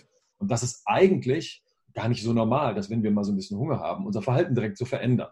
Das macht man dann, wenn man zwei Wochen nichts gegessen hat. Mhm. So, das heißt, oder ich frage, wenn du was gegessen hast, wie geht es dir dann? Bist du dann müde? Ne? Dann sagen wir, ja, wenn ich nichts gegessen habe, werde ich total nervös. Und wenn ich was gegessen habe, müsste ich eigentlich ins Bett. Das sind schon so erste Anzeichen dafür, dass mein Zuckerspiegel im Blut und dass der Insulinspiegel im Blut nicht mehr so dem normalen Muster folgen, wie es eigentlich sein sollte. Mhm. Würdest du dann, also ich mache das recht häufig, mir so ein äh, Freestyle Libre, also hier so, so ein Blutzuckersensor an den Oberarm ranklatschen und dann experimentiere ich mal und gucke, wie verhält sich mein Blutzucker. Ne? Also ist zwar aus dem, aus dem Gewebe der Zucker, das ist so ein bisschen zeitversetzt. Ja. Ähm, aber da kriegt man erstmal ein Gefühl, wann habe ich eigentlich Hunger, wann habe ich ja. Durst, habe ich vielleicht Langeweile, Appetit, weil sich neben mir ein Stück Kuchen auspackt. Exakt. Dass man mal ein Gefühl dafür bekommt. Hm. Das ist eine Möglichkeit, aber wenn Leute als, als sag mal, gefährdete Gruppe gelten, ne? also wenn Leute vielleicht im Bereich sind jetzt, wo ich sage, oh, du könntest vielleicht sogar ein Diabetes entwickeln, dann empfehle ich denen sogar, dass sie sich in der Apotheke so ein Blutzuckermessgerät holen und das einfach über Kapillarblut machen. Das ist ja auch mhm. nicht mehr so ja. wie früher, dass das so dramatisch ist, das kann jeder selber machen. Und dann kann man das vor der Mahlzeit, während einer oder danach oder mal mit richtig Hunger und dann sieht man mal, wie die Zuckerkurven ausschlagen. Und dann ja. kommen zum Teil ganz, ganz interessante Ergebnisse raus, richtig, genau. Du hast ja gerade gesagt, wegen äh, Müdigkeit nach dem Essen. Da würde ich gleich die, eine Frage von Instagram Mensen72 fragen, nämlich warum die Nahrungsfrequenz reduzieren, Entzündungen nach dem Essen und wenn ja, warum? Also gerade das Thema postprandiale Inflammatory Response, ne? also dieses ja. nach dem Essen entzünden. Da habe ich auch noch was im Hinterkopf mit Hypothalamus entzündet. Kannst du das mal aus Sicht der KPNI kurz ja. rund machen? Ja, Glaubt mir mal keiner, Grund, warum wir grundsätzlich, ja, grundsätzlich ist alles, was wir essen, äh, unter Umständen auch auf der roten Liste. Ja, es gibt äh, einen, einen, sehr bekannten deutschen Ernährungswissenschaftler, Ulmbruck, der hat gesagt, jedes Stückchen Huhn ist ein Angriff aufs Immunsystem. Das ist ein Fremdeiweiß und wenn das als Fremdeiweiß irgendwo in unserem Körper gefunden wird, sagt das Immunsystem, kenne ich nicht und muss ich draufgehen. Deshalb ist der Verdauungstrakt in der Lage, alle Nährstoffe, die wir haben, wenn sie denn spaltbar sind, so aufzuspalten, dass das nicht mehr erkennbar ist. Wenn ich also ein Stück mhm. Huhn nehme, aber ich spalte dieses Stückchen Huhneiweiß in Aminosäuren auf, kann mein Immunsystem nicht mehr erkennen, wo das hergekommen ist. Denn eine Aminosäure ist eine Aminosäure. Wenn das aber ein komplexes Eiweiß ist, dann geht das schon. So, wenn ich jetzt also über, wieder, wieder diese Schleimhautqualität, die ich erwähnt habe, nicht mehr in der Lage bin, so gut zu verdauen, das macht die Bauchspeicheldrüse und der Darm, Dünndarm, und nicht mehr in der Lage bin, große Moleküle fernzuhalten. Ne? Das Thema Leaky Gut oder Hyperpermeabilitätssyndrom ist hier auch ein Schlagwort, was man nehmen kann. Dann gelangen natürlich Nahrungsinhaltsstoffe in Blut und Lymphe, von denen mein Immunsystem sagt, Moment, das ist ein Anlass für mich, aktiv zu werden. Das ist mal Faktor 1. Dazu kommt dann, wie sieht es mit der Kalorienmenge aus? Ne? Gerade bei Fett zum Beispiel. Dann müssen wir wieder Unterschiede machen, gesunde Fette, nicht gesunde Fette oder sagen wir vorteilhafte und nicht vorteilhafte Fette. Jetzt können wir auf die Kalorienmenge gucken. Wie viel Fett aus einer bestimmten Fettgruppe ist im Darm und wird aufgenommen? Denn wir wissen, dass Fett als Molekül auch eine Entzündung in Gang setzen kann. Jetzt nehmen wir das zusammen, Eiweiße und Fette, in einer hohen Portion. die in den Verdauungstrakt kommen, durch die Schleimhaut gehen. Jetzt ist es sehr wahrscheinlich, dass das Immunsystem sagt, wahrscheinlich, ich will es schon genau wissen und fängt an zu kontrollieren. Und deswegen mhm. ist, können jetzt den Zucker auch noch dazu nehmen, der spielt jetzt immunologisch nicht ganz so eine große Rolle, sondern nur auf Umwegen. Lassen wir das mal. Und jetzt sehen wir schon, dass eine Mahlzeit immer in der Lage ist, dem Immunsystem eine gewisse Information zu geben, sodass das Immunsystem sagt, das muss ich gerade mal lösen. Und meistens ist es so, dass dann nach einer bestimmten Zeit das Immunsystem irgendwann sagt, ja, das war Essen, ich habe geguckt, ich habe gecheckt, aber es war zum großen Teil Nahrung. Waren nur zwei Sachen dabei, die habe ich aber eliminieren können, aber ansonsten hat sich das aktiv gezeigt. Das heißt, das ist, klingt vielleicht dramatisch, aber gehört zum totalen Normalzustand, dass das Immunsystem kurz nach oder während Aufnahme einer Mahlzeit ein bisschen aktiver zeigt, denn es hat ja die Aufgabe zu kontrollieren. Mhm. Wenn ich jetzt häufig esse, passiert das immer. Wenn ich jetzt meine Nahrungsfrequenz absenke und sage, ich esse vielleicht nur noch ein oder zweimal am Tag, dann habe ich eine Nahrungsaufnahme, ich habe eine Immunaktivität, die schaltet immer wieder ab und ich habe über den Tag immer auch Phasen, wo mein Immunsystem kaum aktiv ist. Esse ich aber achtmal am Tag, überlagern sich die Kurven, die das Immunsystem noch als Aktivitätszeit zeigt und befinde mich eigentlich in so einer Dauerentzündung. Und darum gehen wir aus der KPNI-Sicht hin und sagen, unsere Vorfahren haben das schon gemacht, lass uns das auch versuchen, nicht zu häufig Nahrung zu sich zu nehmen, sondern weniger häufig. Und dann endet das in so Konzepten wie ess mal nur zweimal am Tag oder mach mal 16,8. Mittlerweile gibt es auch 20,4, ne? also 20 Stunden nichts essen, 4 Stunden schon oder 16 Stunden nichts und 8 Stunden schon. Und dann ergibt sich das ja mit den Mahlzeithäufigkeiten häufig von selbst. Siehst also, ein Normalzustand ist, dass wenn wir Nahrung aufnehmen mit bestimmten Inhaltsstoffen oder bestimmten kalorischen Mengen, dass mein Immunsystem dann eine Aufgabe bekommt. Und je seltener wir das machen, desto undramatischer langfristig. Gibt es da phänologische Unterschiede bezüglich der Nahrungsfrequenz, gerade Inuit, Mitteleuropäer und äh, Indianer, die du vorhin erwähntest? Naja, habe ich schon gesagt, wir können mit Kohlenhydraten ganz gut umgehen und unsere Vorfahren hier in Europa, die haben schon seit etwas längeren Zeiten einen anderen Lifestyle, der unserem ähnelt. Wir sind da also eigentlich sehr tolerant. Bei uns ist das mhm. System erst zum Kippen gekommen, als wir festgestellt haben, dass es nicht nur die Nahrung ist, die einen belasteten Faktor darstellt, sondern das Thema Stress als belastenden Faktor, das Thema äh, die, unsere Umwelt bietet dem Immunsystem nicht mehr diese normalen Erreger. Ne, wir sind mittlerweile in einer Zeit, wo wir kaum noch Bakterienkontakt bekommen und nur noch und also, sehr, sehr häufig das über die Nahrung machen. Und früher war das so, ne, gerade meine Großeltern, denke ich noch, die haben im Garten gearbeitet, die hatten viel mehr Kontakt mit verschiedenen äh, Umweltfaktoren, die zum normalen Spektrum gehören. Also das machen wir nicht mehr. Und jetzt merken wir, dass das System das nicht mehr tolerieren kann. Mhm.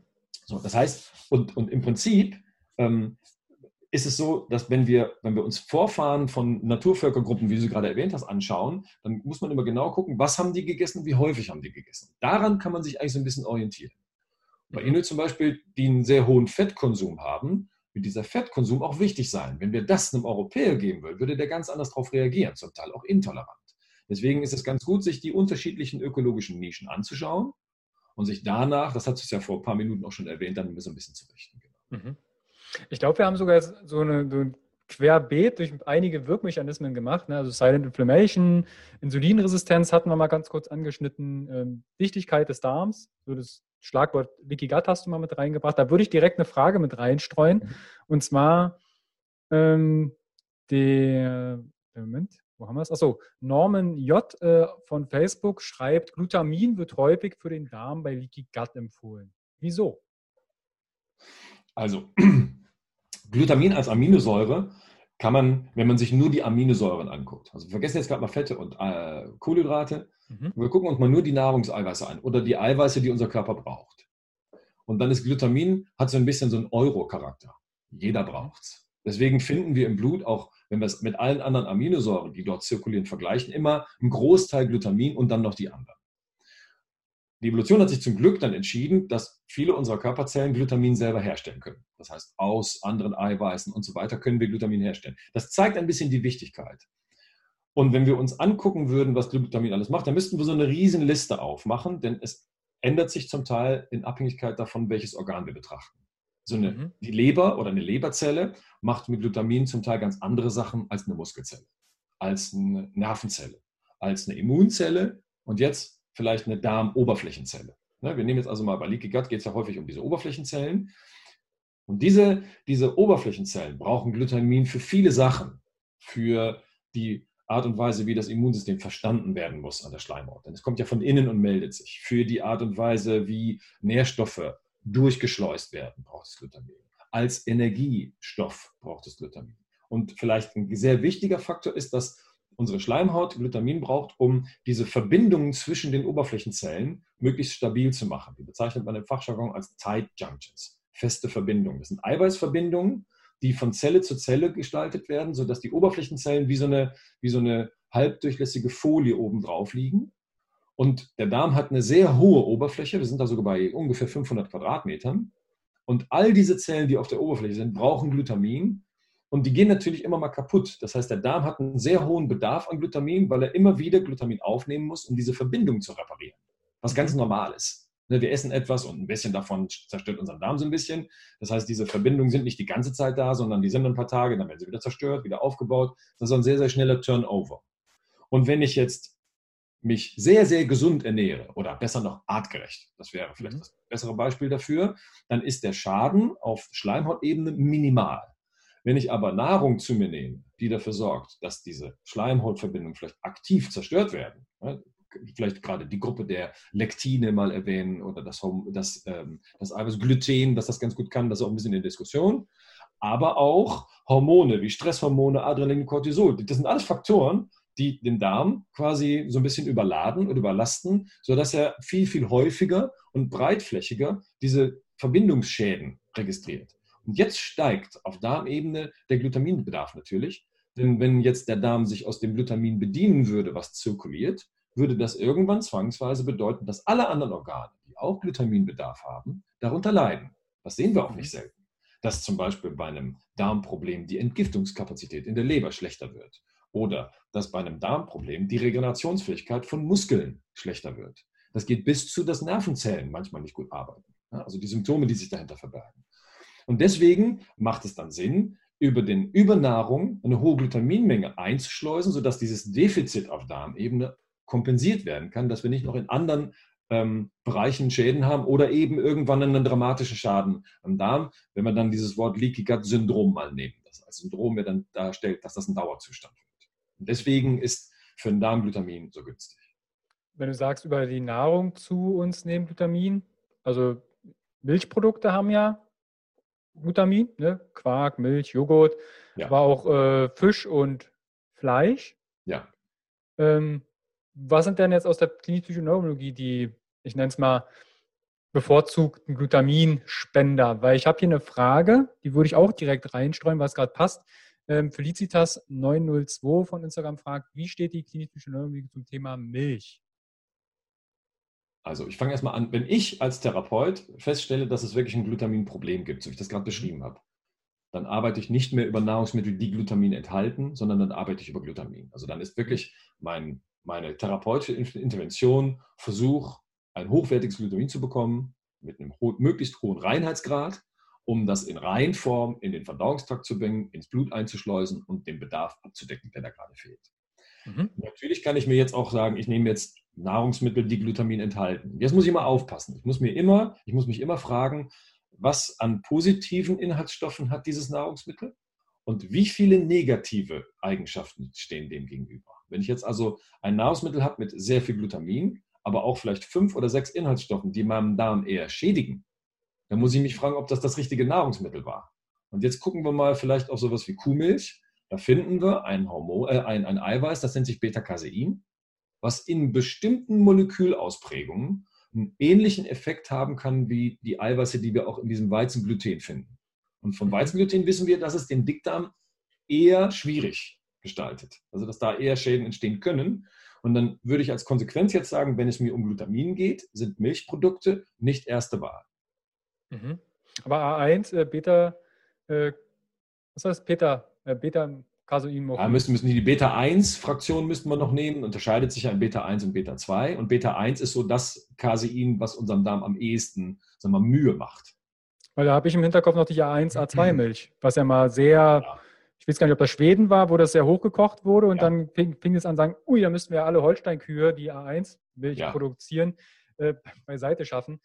Ist das Thema in irgendeiner Form relevant, A1, A2 Milch? Ja, das ist, das ist schwierig. Milch von Ziege, Büffel und Genau. Also was, was schon auffällt, ist, dass es, es gibt ja diese Q-Phänotypen 1 und 2 und ähm, sag mal, die, die, die neue Welt hat da eher den nachteiligen und die alte Welt zum Teil wurde es traditionell gemacht, wird weniger. Also wenn ich gucke, mein Französisch ist jetzt nicht so gut, aber ich gucke natürlich immer, was die so schreiben. Und was schon auffällig ist, ist, dass in Frankreich sehr viel Käse gegessen wird. Die haben aber nicht hundertmal so viel Allergiker äh, auf, auf Käse. Ne? Also das mhm. scheint so zu sein. Und in Frankreich finden wir eben einen ganz anderen Phänotypen als zum Beispiel in Amerika, in England und zum Teil hier auch. Also es gibt Kuhformen, die diesen ursprünglichen Milchtyp haben, die das, was ich gerade beschrieben habe, kaum dramatisch zeigen.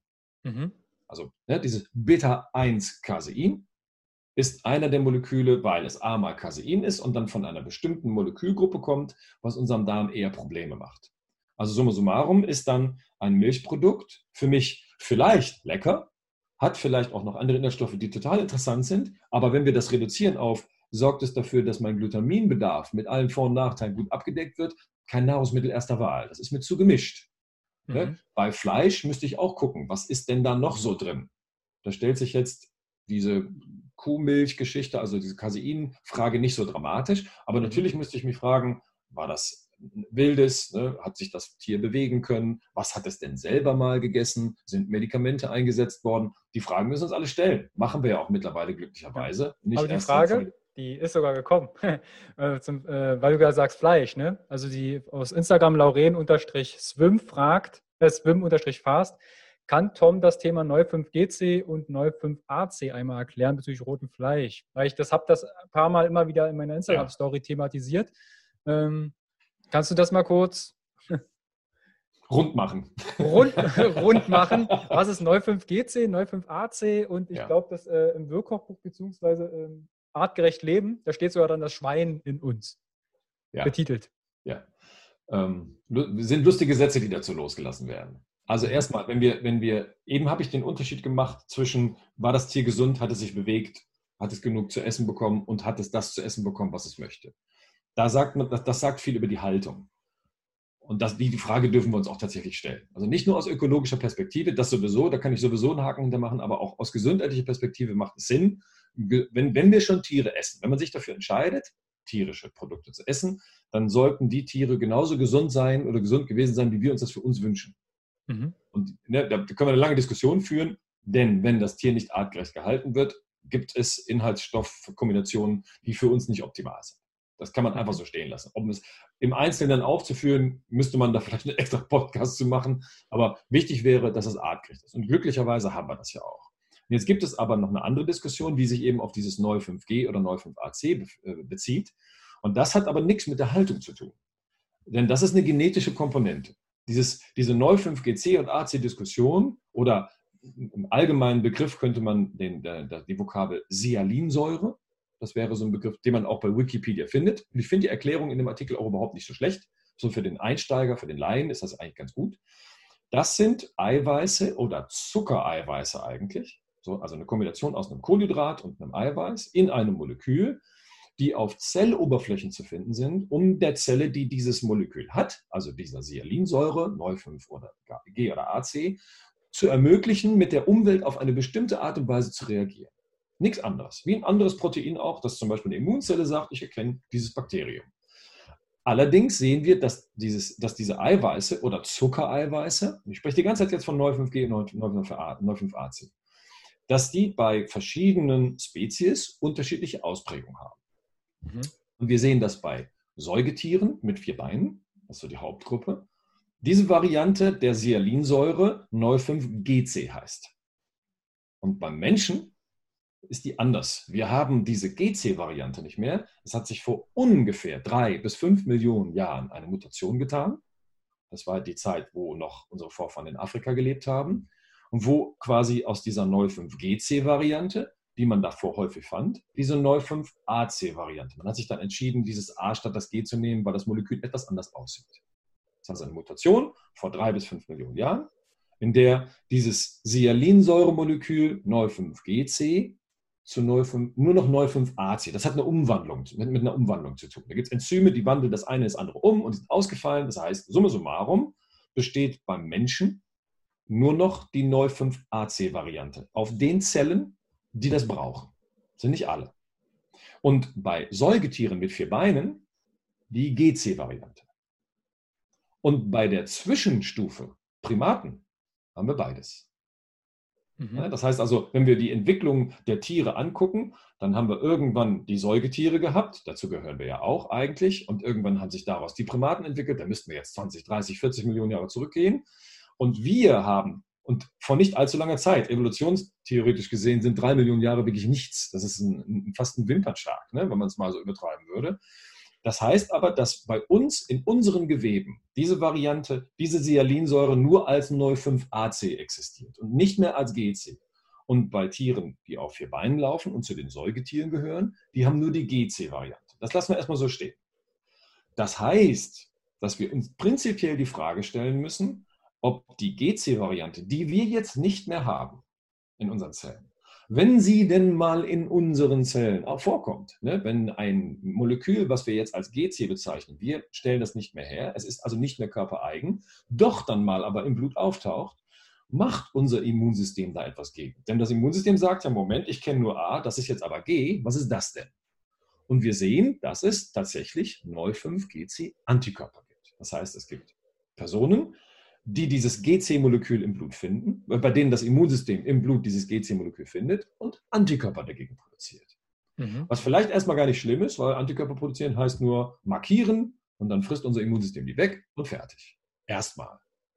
Was auffällig ist, dass man, bevor man wirklich wusste, was diese Mutation so zu sagen hat, das war so Anfang des 21. Jahrhunderts, da hat man das rausgefunden, dass man davor dachte, dass nur unsere Darmzellen noch die G-Variante haben, weil man dort so viel G gefunden hat. Das war aber schlicht und ergreifend basiert auf der Tatsache, dass wir dort G abgelagert haben, was wir gegessen haben. Und nur das ein oder andere Molekül hat sich aus dem Darm dann auch nochmal wegbewegt. Aber die meisten waren nur dort. So, auch das ist noch nicht so dramatisch, denn wenn wir Antikörper dagegen produzieren und das auffressen, würden wir sagen, naja, dann hast du vielleicht ab und zu mal so ein G und dann geht dein Immunsystem hin, dann markiert das und dann kommt eine Fresszelle und frisst das auf und dann war es das. Blöde wird das dann, wenn wir feststellen, dass wenn das häufig vorkommt, die Chance steigt, dass sich Entzündungen entwickeln. Das Immunsystem kann eine Entzündung entwickeln. So, und jetzt, jetzt müssen wir aufpassen, durch welche Tür wir gehen. Und jetzt öffnet sich für bestimmte Erkrankungen wieder ein, ein Türchen. Mhm. Wir sehen, dass dieses Neu-5G-Szenario, wenn alles schief geht, nicht selten gefunden wird bei Leuten, die Krebs haben. Mhm. Dort findet man das häufig. Oder dass bei Leuten, die sehr häufig mit chronischen Entzündungen zu tun haben, auch dieses Neu-5G-C scheinbar eine Rolle spielt. Und wenn wir jetzt mal das Immunsystem nehmen, was ständig mit diesem G konfrontiert wird und feststellen, dass vielleicht noch ein zweites Eiweiß dazu kommt, was das Immunsystem überlastet, und dann kommt noch ein drittes Eiweiß dazu, was das Immunsystem überlastet, wir essen zu häufig und unser Darm funktioniert nicht, besteht die Chance, dass mein Immunsystem irgendwann Verwechslungen macht. Also die Moleküle nicht mehr gut voneinander unterscheiden kann. Und wenn dann das Immunsystem es nicht mal mehr schafft, körperfremdes Neu5GC oder was auch immer von körpereigenen Molekülen zu unterscheiden, entwickelt sich sogar eine Autoimmunerkrankung. Mhm. Und deswegen sollte man gucken, dass A, Neu5GC, also eigentlich alles, was von Säugetieren kommt, die auf ihr Bein laufen, oder mit einem Begriff das sogenannte rote Fleisch, nicht zu häufig. Es gibt mittlerweile auch Vertreter, die sagen, es ist gar nicht mehr. Mhm. So weit will ich nicht gehen, denn wenn der Darm intakt ist, dann ist die Menge an Neu5GC, die ins Blut kommt, nicht hoch. Aber mhm. wir essen natürlich viel zu viel rotes Fleisch, weil wir uns das leisten können. Das heißt, die Menge, die wir essen sollten, artgerechterweise, die wäre deutlich niedriger. Und die Qualität des Darms sollte auch was besser sein, natürlich. Das ist so das Erste. Man sollte mit solchen Produkten sinnvoller umgehen. Es ist auch noch gar nicht so lange, dass wir das machen. Denn Fleisch in der Qualität zu dem Preis gibt es eigentlich erst seit den 70er Jahren des letzten Jahrhunderts. Und mhm. davor war Fleisch ein teures Produkt. Es haben gar nicht so viele Leute so viel Fleisch gegessen, wie wir das heute machen. Und über die Qualität müssen wir nicht diskutieren.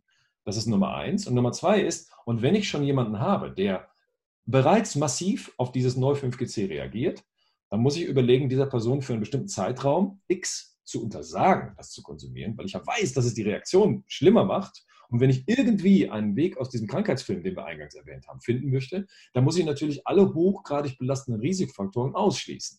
Und das hieße dann eine sogenannte Eliminationsdiät. Kein rotes Fleisch mehr. Richtig. Mhm. Ja, und das ist dann so ein bisschen die, das ist so ein bisschen die, die grobe Struktur dieses Neu5GC oder Neu5AC, dass wir das als Fremdkörper entdecken und sich unter Umständen eine, eine Entzündung entwickeln kann. Mhm. Das Interessante daran ist aber, das vielleicht als Abschluss noch den Vorteil, dann werde ich manchmal gefragt, ah, diese Mutation, das war ja schon ein Nachteil. Nee, gar nicht. Dieser, diese Mutation hatte den Vorteil, dass Zellen, die mit Neu5AC, was wir ja jetzt ausschließlich haben, gut arbeiten können, besser gearbeitet haben. Das sind zum hm. Beispiel Gehirnzellen. Na, seitdem wissen wir, dass das Gehirnwachstum oder sagen wir, die Verbindung und Vernetzung von Nervenzellen deutlich besser funktioniert. Und es gibt erste Untersuchungen an Nagetieren, Mäusen, die hat man genetisch verändert und hat denen quasi dieses Menschen neu 5 freigepflanzt. Und die sind plötzlich besser im Ausdauerbereich. Das heißt, wir sehen auch auf Muskeln, und da ist man noch gar nicht weit, das spielt sich ziemlich sicher auf Mitochondrien ab, das sind die Kraftwerke mhm. aus den Zellen, dass wir durch diese Mutation Probleme hatten mit hohen Mengen roten Fleisch, wenn das als Nahrung zu finden war, aber auf Hirn- und Muskelebene wahrscheinlich eine Verbesserung. Ja. Für eine kurze Frage. ja, das ist kein ähm, anderes Thema, deswegen ganz, ganz schwierig. Du hast ja auch gerade erwähnt, vor ein paar Millionen Jahren hat sich da eine Mutation und so war es ja in unserer Evolution immer mal wieder. Ne? Irgendwas hat sich ganz gut bewährt, eine Population wurde ausradiert, da gibt es ja auch diese Bottle, äh, Bottleneck-Theorien. Ja. Ja, also irgendwo gab es mal einen Engpass, alles drumherum ist ausgestorben und eine bestimmte Population hat sich durchgesetzt. Und wir sind quasi jetzt, wenn man so will, die Creme de la Creme. Wir hatten das was Glück, genau, das als Vorteil zu nehmen. Ja. Wir haben uns durchgesetzt. Ja. Okay.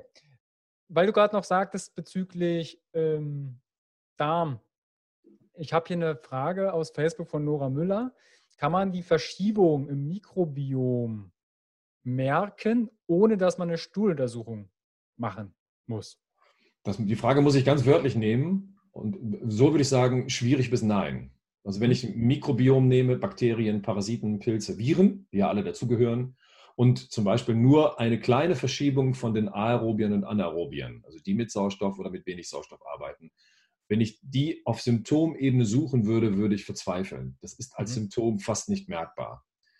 Es gibt, also immer dann, wenn sich Verdauungsunregelmäßigkeiten ergeben, die vielleicht mit bestimmten Nahrungsmitteln nicht gut zusammengebracht werden können. Ne? Mhm. Zum Beispiel, jemand verträgt nicht vielleicht nicht so gut, gut Kohlsorten, isst das, bekommt Verdauungsprobleme, dann kann man davon ausgehen, das hat daran gelegen. Entweder musst du mal anfangen, gesündere Sachen zu essen oder du kannst das einfach nicht. Das gibt es ja auch. Mhm. Wenn jetzt aber die Nahrung sich nicht als auffällig zeigt, also ich das, was ich vielleicht an Verdauungsunregelmäßigkeiten nicht unbedingt auf Nahrung zurückführen kann, dann wäre mein Gedanke, naja, hat die Person vielleicht ein bisschen Stress oder ist sie vielleicht krank mhm. oder ist das Mikrobiom verschoben. Ja, aber es ist, das ist eine vage These. So mache ich das in der Praxis auch, wenn ich solche Informationen in den Erstgesprächen, die ich mit meinen Patienten führe, bekomme. Dann sage ich so, ah, das deutet schon mal darauf hin, dass das Mikrobiom verschoben ist. Aber A, möchte ich gerne wissen, ob ich recht habe. Dann brauche ich so eine Stuhluntersuchung. Und B, möchte ich natürlich genau wissen, und wo genau ist das Mikrobiom verschoben?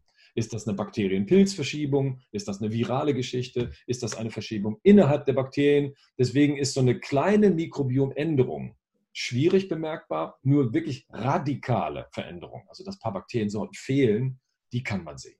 Und das kann mhm. man, dann sieht man, dass Leute allergisch werden, dass sie Nahrungsintoleranzen entwickeln, vielleicht Übergewicht entwickeln, ähm, mit Pilz zu kämpfen haben. Ne? Wenn der Darm einen Pilz entwickelt, ist es wahrscheinlich, dass der sich irgendwo anders auch zeigt. Also Fuß- und Nagelpilz ist dann wahrscheinlicher. Das sind schon Symptome, die man hindeuten, äh, auf die man dann sagen hindeuten kann. Aber ich würde immer als Abschluss, ähm, Ausschluss oder Einschlusskriterium eine Stuhluntersuchung äh, wählen. Mhm. Okay. Ich würde jetzt glatt mal mit Fragen weitermachen. Ähm, wir haben ja einige Wirkmechanismen von den, du hast gesagt, 30 sind inzwischen. Ähm, doch einige im Schnelldurchgang angerissen und auch äh, manche auch deutlicher angeschaut. Ähm, äh, Nora Müller fragt auch noch, spielt die Zeit, die Aufnahme von Lebensmitteln, wo ich Energie zu mir nehme quasi, des Essens eine Rolle? Also Nachmittag, früh, abends. Sie hat dann auch was dazu geschrieben bezüglich, dass eine bestimmte Uhrzeit, Nachmittag zum Beispiel, Essen fett machen könnte. Gibt es da ähm, Dinge? Ja und nein. Also es gibt natürlich wieder Unterschiede. Ne? Es gibt den, den, den, den Chronotypen Lerche und den Chronotypen Eule, mhm. was zum Teil tatsächlich auch genetisch ist. Also da kann man dann auch nicht viel machen. Da hat es mit Proteinen zu tun, die entweder früh oder spät gebildet werden. Und ähm, man kann das ein bisschen versuchen zu verändern, aber ganz kriegt man es nie weg. Man bleibt dann entweder die Eule oder die Lerche. Und dann hat es natürlich zu tun mit der, mit der Art und Weise, wie unser Rhythmus insgesamt gestaltet ist. Haben wir einen guten Rhythmus? So. Und im Prinzip kann man sagen, dass dass es, dass dieses früher gedachte, man muss morgens ausreichend frühstücken, dass das gar nicht mehr gilt, weil es eine Menge Leute gibt, die morgens die Aktivität am Verdauungstrakt gar nicht zeigen, die das mhm. auch nicht brauchen. Was wir aber wissen, ist, dass wenn wir spät abends hohe Kalorienmengen zu uns nehmen und damit eventuell unseren Stoffwechsel beschäftigen, Schrägstrich bis belasten, mhm. dass dann bestimmte Hormone über die Nacht in anderen Werten im Blut zu finden sind, als es normalerweise sein sollte. Dazu gehört unter anderem auch das Hormon Insulin. Mhm. Und wenn das nachts anfängt, einen zu hohen Spiegel zu entwickeln, dann heißt das natürlich, dass ich bestimmte Organe mit Energie fülle. Das ist im glücklichen Fall Muskulatur, aber leider auch Bauchfett. Das heißt, A, eine hohe Kalorienmenge, aber auch eine hohe Menge Nahrungsinhaltsstoffe, die Insulin beschäftigen. Spät abends kann dafür sorgen, dass der Stoffwechsel dann eher Schwierigkeiten bekommt und sich sowas wie eine schlechte Glukosetoleranz oder eben auch eine Gewichtszunahme entwickelt. Das hat man aber auch vor gut 10, 15 Jahren schon gut erkannt und hat gesagt, naja, vielleicht sollten wir dann, wenn wir abends essen, nicht zu spät essen und so ein bisschen den Fokus auf Eiweiß legen. Ne, man kann dann Kohlenhydrate nehmen wie Obst und Gemüse, das gehört ja auch noch dazu, aber vielleicht nicht Pasta oder große Nachtische in süßer Form und so weiter, sondern dass das eher als Ausnahme gilt. Mhm. Und je früher am Tag man diese Kohlenhydratfraktion zu sich nimmt, desto eher hat der Körper noch eine Chance, das gut zu verstoffwechseln, weil unser Gehirn ja sehr aktiv ist. Das ist ja nachts nicht sehr aktiv. Und wenn es tagsüber aktiv ist, dann verschwindet ein großer Teil der Kohlenhydrate oder eben Schrägstrich Zucker in den Organen, die es brauchen. Das ist in erster Linie Muskulatur und Gehirn. Aber das ist interessant, weil äh, aus einer, ich nenne es mal anderen Szene, sogar die Fitnessszene und Co., die hauen ja abends dann die Kohlenhydrate rein, um besser schlafen zu können. Ne, die sagen ja, Kohlenhydrate, also ich, mir fallen da so ein paar Kollegen ein, die wirklich das äh, Hardline durchziehen und auch in Coachings und Therapien empfehlen. Früh mit Eiweißfett starten und dann abends die Kohlenhydrate einstreuen, damit halt das Insulin, Cortisol runterdrückt und du müde wirst. Ja. Wäre ja aus Sicht der klinischen Psychoneurologie und Evolution eher Banane. Was ja, da steht, Wortes. da steckt schon was Wahres drin. Da steckt schon mhm. was Wahres drin. Denn wenn ich, wenn ich mir angucke, wie Schlaf funktioniert, dann mhm. ist das ein, ein, ein Geschehen, was auf Neurotransmittern basiert ist. Schlicht und ergreifend. Wenn das Gehirn einen anderen Stoffwechsel findet und sagt, so, jetzt ist abends, mein Gehirn ist schon überladen, ich stelle in den Schlafmodus um. Wenn ich mir angucke, was metabolisch dafür notwendig ist, dann sind das natürlich die Baustoffe für die, genau diesen Stoffwechsel. Da kann man eine Aminosäure rausnehmen, das ist die Aminosäure Tryptophan, die wichtig Melatonin, ist, um, den, also. um, Serotonin und Melatonin zu produzieren. Und Tryptophan ist essentiell, das darf man nicht vergessen. Das heißt, wir können das nicht herstellen. Das geht nur über die Nahrung. Das heißt, um mein, sagen wir mal, dieses Cool-Down-Hormon oder Einschlafhormon Serotonin und dann daraus das während des Schlafs wichtige Regenerationshormon Melatonin zu produzieren, brauche ich Tryptophan. Jetzt ist Tryptophan aber so ein bisschen abhängig davon, dass es auch in Zellen bzw. durch Barrieren durchkommt, durch die Blut-Hirn-Schranke und auch in Zellen rein. Und das funktioniert immer besser in Anwesenheit von ein bisschen Zucker. Denn der Baustoff, der die Eiweiße mitzieht, ist unter anderem Insulin. Und Insulin bekomme ich immer dann, wenn ich ein bisschen Zucker zu, sich, zu, äh, zu mir genommen habe. Das heißt, ich würde abends nie sagen, esst gar keinen Zucker, sondern immer ein bisschen Kohlenhydrate dabei, damit ich diese Insulinbegleitung habe. Das heißt aber nicht, dass ich Unmengen an Zucker zu mir nehmen muss, damit der Insulinspiegel extrem hoch ist. Denn so viel Tryptophan brauche ich nicht, um dem Gehirn die Möglichkeit zu geben, einzuschlafen. Und dieses mit der heißen Milch mit Honig zum Beispiel oder Bananen oder was auch immer, das ist dann so ein Trick. Ne? Also das bleibt dabei, aber jetzt Unmengen aufzunehmen, würde ich nicht als Gefahren belastet mhm. werden.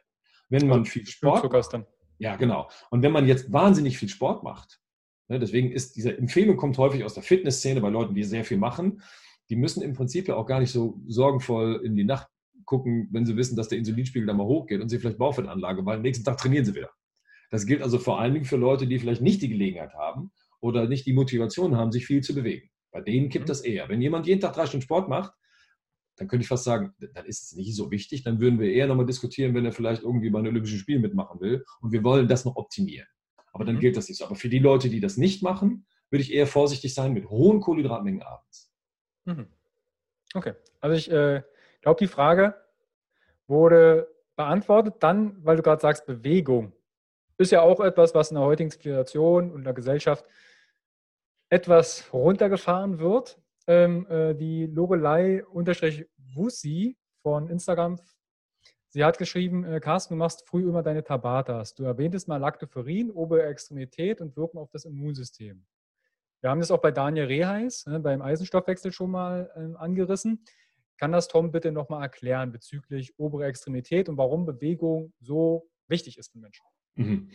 Also wenn wir, wenn wir uns angucken, wie, ähm, wie die Muskeln aufgebaut sind, dann können wir, was die Struktur der Muskulatur angeht, einen ganz guten Unterschied machen zwischen Muskeln, die oberhalb des Zwerchfells liegen und Muskeln, die unterhalb des Zwerchfells liegen. Wenn wir also gucken, was oberhalb des Zwerchfells an Muskulatur ist, dann ist das Muskulatur, die sehr häufig zu diesem Muskeltyp 2 gehört.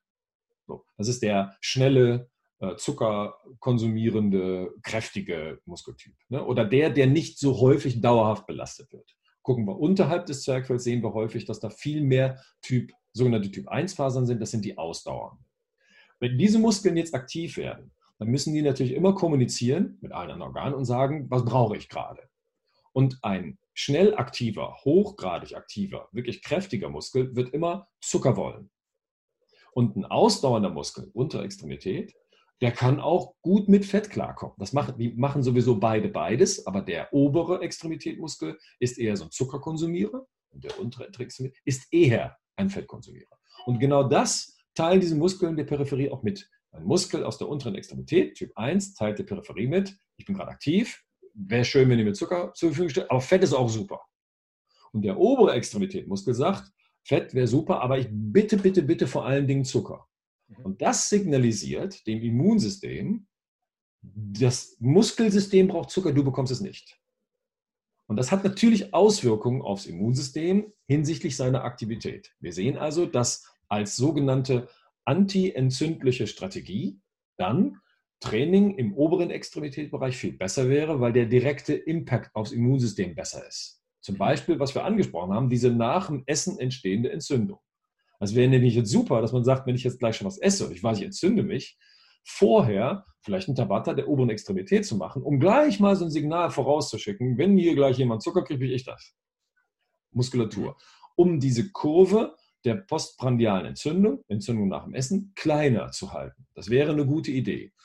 Ob das jetzt direkt nachweisbare Effekte auf das Eiweiß Lactoferrin hat, was das Immunsystem ja benutzt, da bin ich etwas vorsichtig. Wir wissen schon, dass wenn das Immunsystem nicht entzünden darf, dass es dann auch oder dass es immer auch Lactoferrin benutzt. Das ist so eine nicht entzündliche Strategie.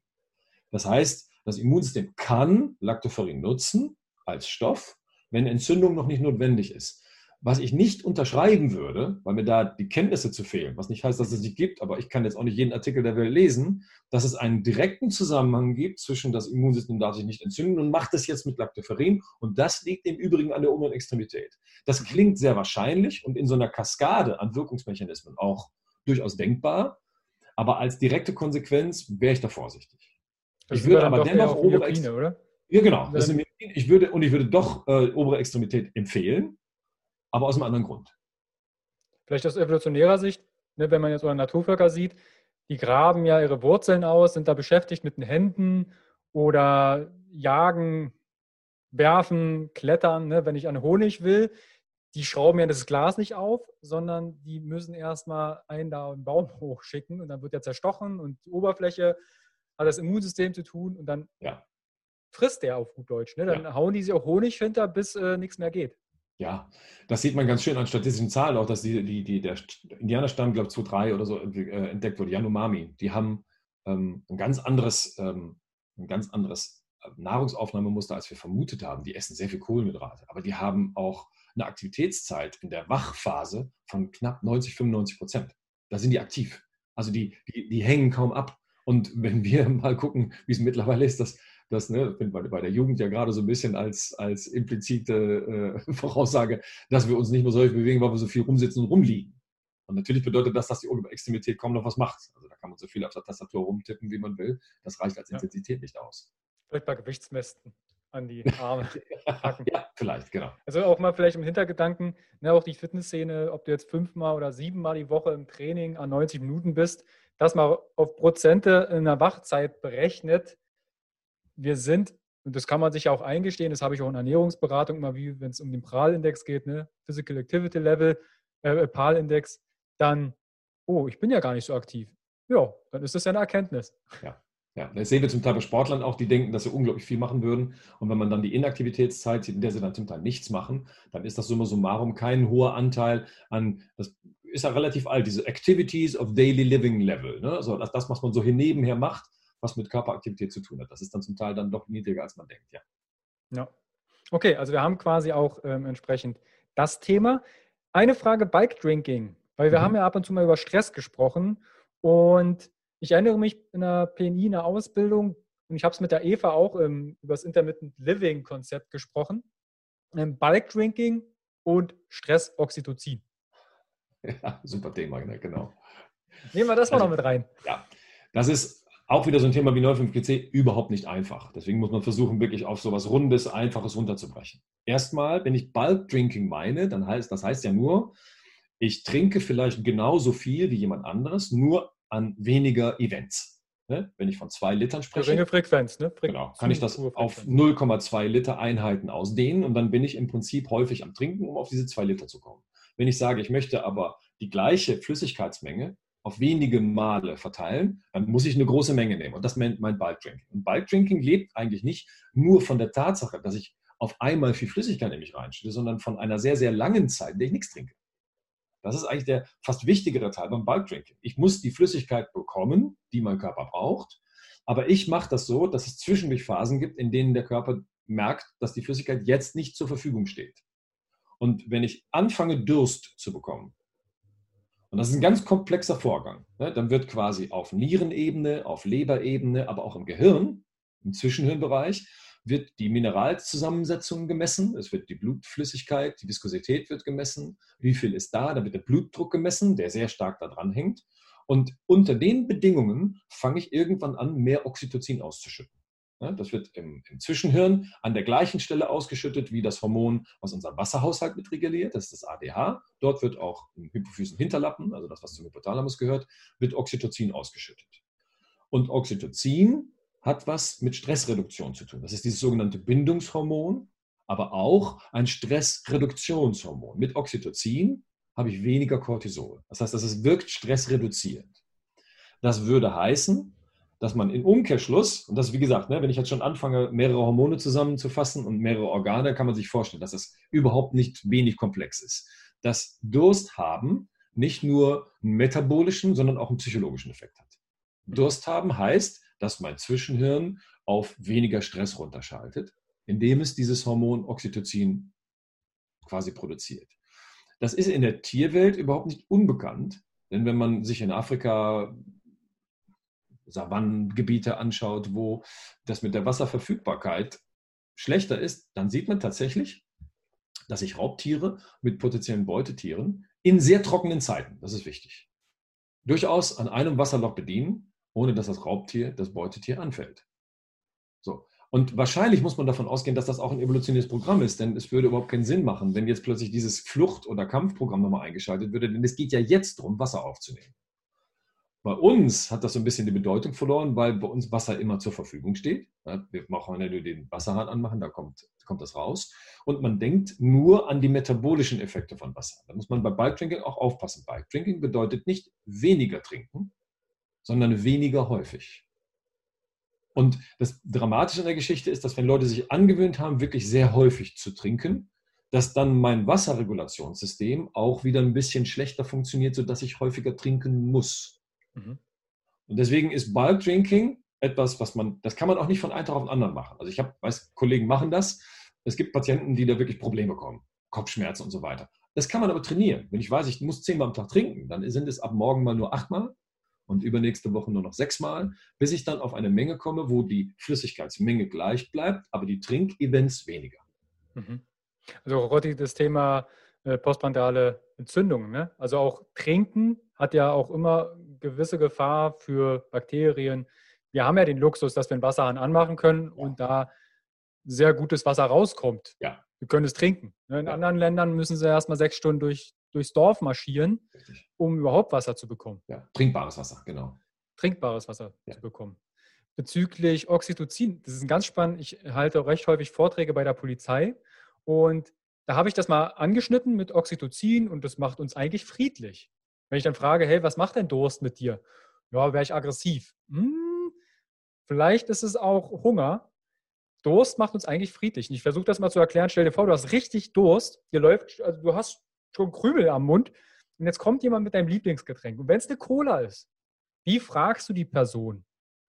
Und sehr wahrscheinlich, also sagen dann auch ganz viele, ja, ich frage, bitte, kannst du mir bitte einen Schluck trinken geben? Ich haus dem ja nicht aus der Hand. Exakt. Und da hat mir einer von der Polizei gesagt, das ist nichts Unbekanntes, dass wir bei Durst friedlich werden. Das war früher eine Folterungsmethode, um von Strafgefangenen Antworten zu bekommen. Man hat die vier Tage dursten lassen, ist mit einem Glas Wasser rein, hat gesagt, so, du möchtest was erzählen? Das wird heute nicht mehr gemacht.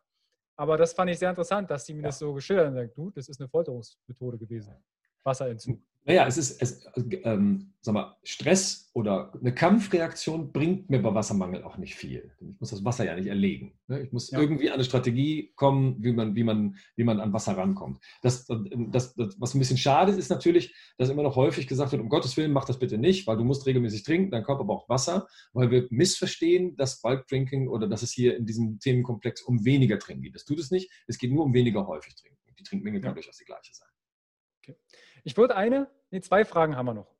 Das war hier einen, einen Rahmen schaffen. Und zwar die Nadine-Happy2 von Instagram fragt, welche Ansätze gibt es bei der klinischen Neurologie bei MS?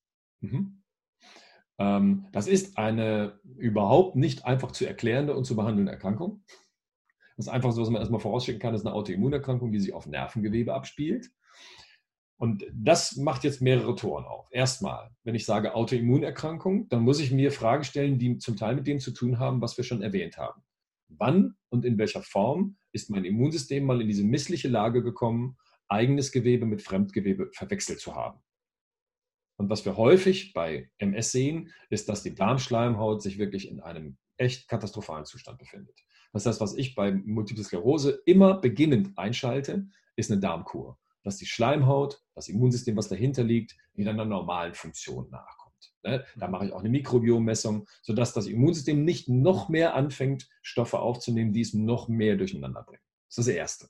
Mhm. Das Zweite ist, dass wir sehen, dass ein Vitamin, was eigentlich ein Hormon ist, was unserem Immunsystem immer so ein bisschen die, so sagen wir, den Aktivitätszustand vorgibt. Ne? Zu sagen, jetzt du ja und jetzt du nicht, das ist Vitamin D. Also das, das Steroidhormon Vitamin D. Man sieht bei Großteil der MS-Patienten exzessive Vitamin D-Mangelsituationen. So, wenn du Mangel sagst, unter welchem Wert sind wir da? Naja, wenn ich bei Nanomol bin, dann bewege ich mich deutlich unterhalb von so 70. Und wenn ich den Nanogrammwert nehme, unterhalb von 25. Dann bin ich schon in einem wirklich eklatanten Mangelzustand. So, das ist Nummer zwei.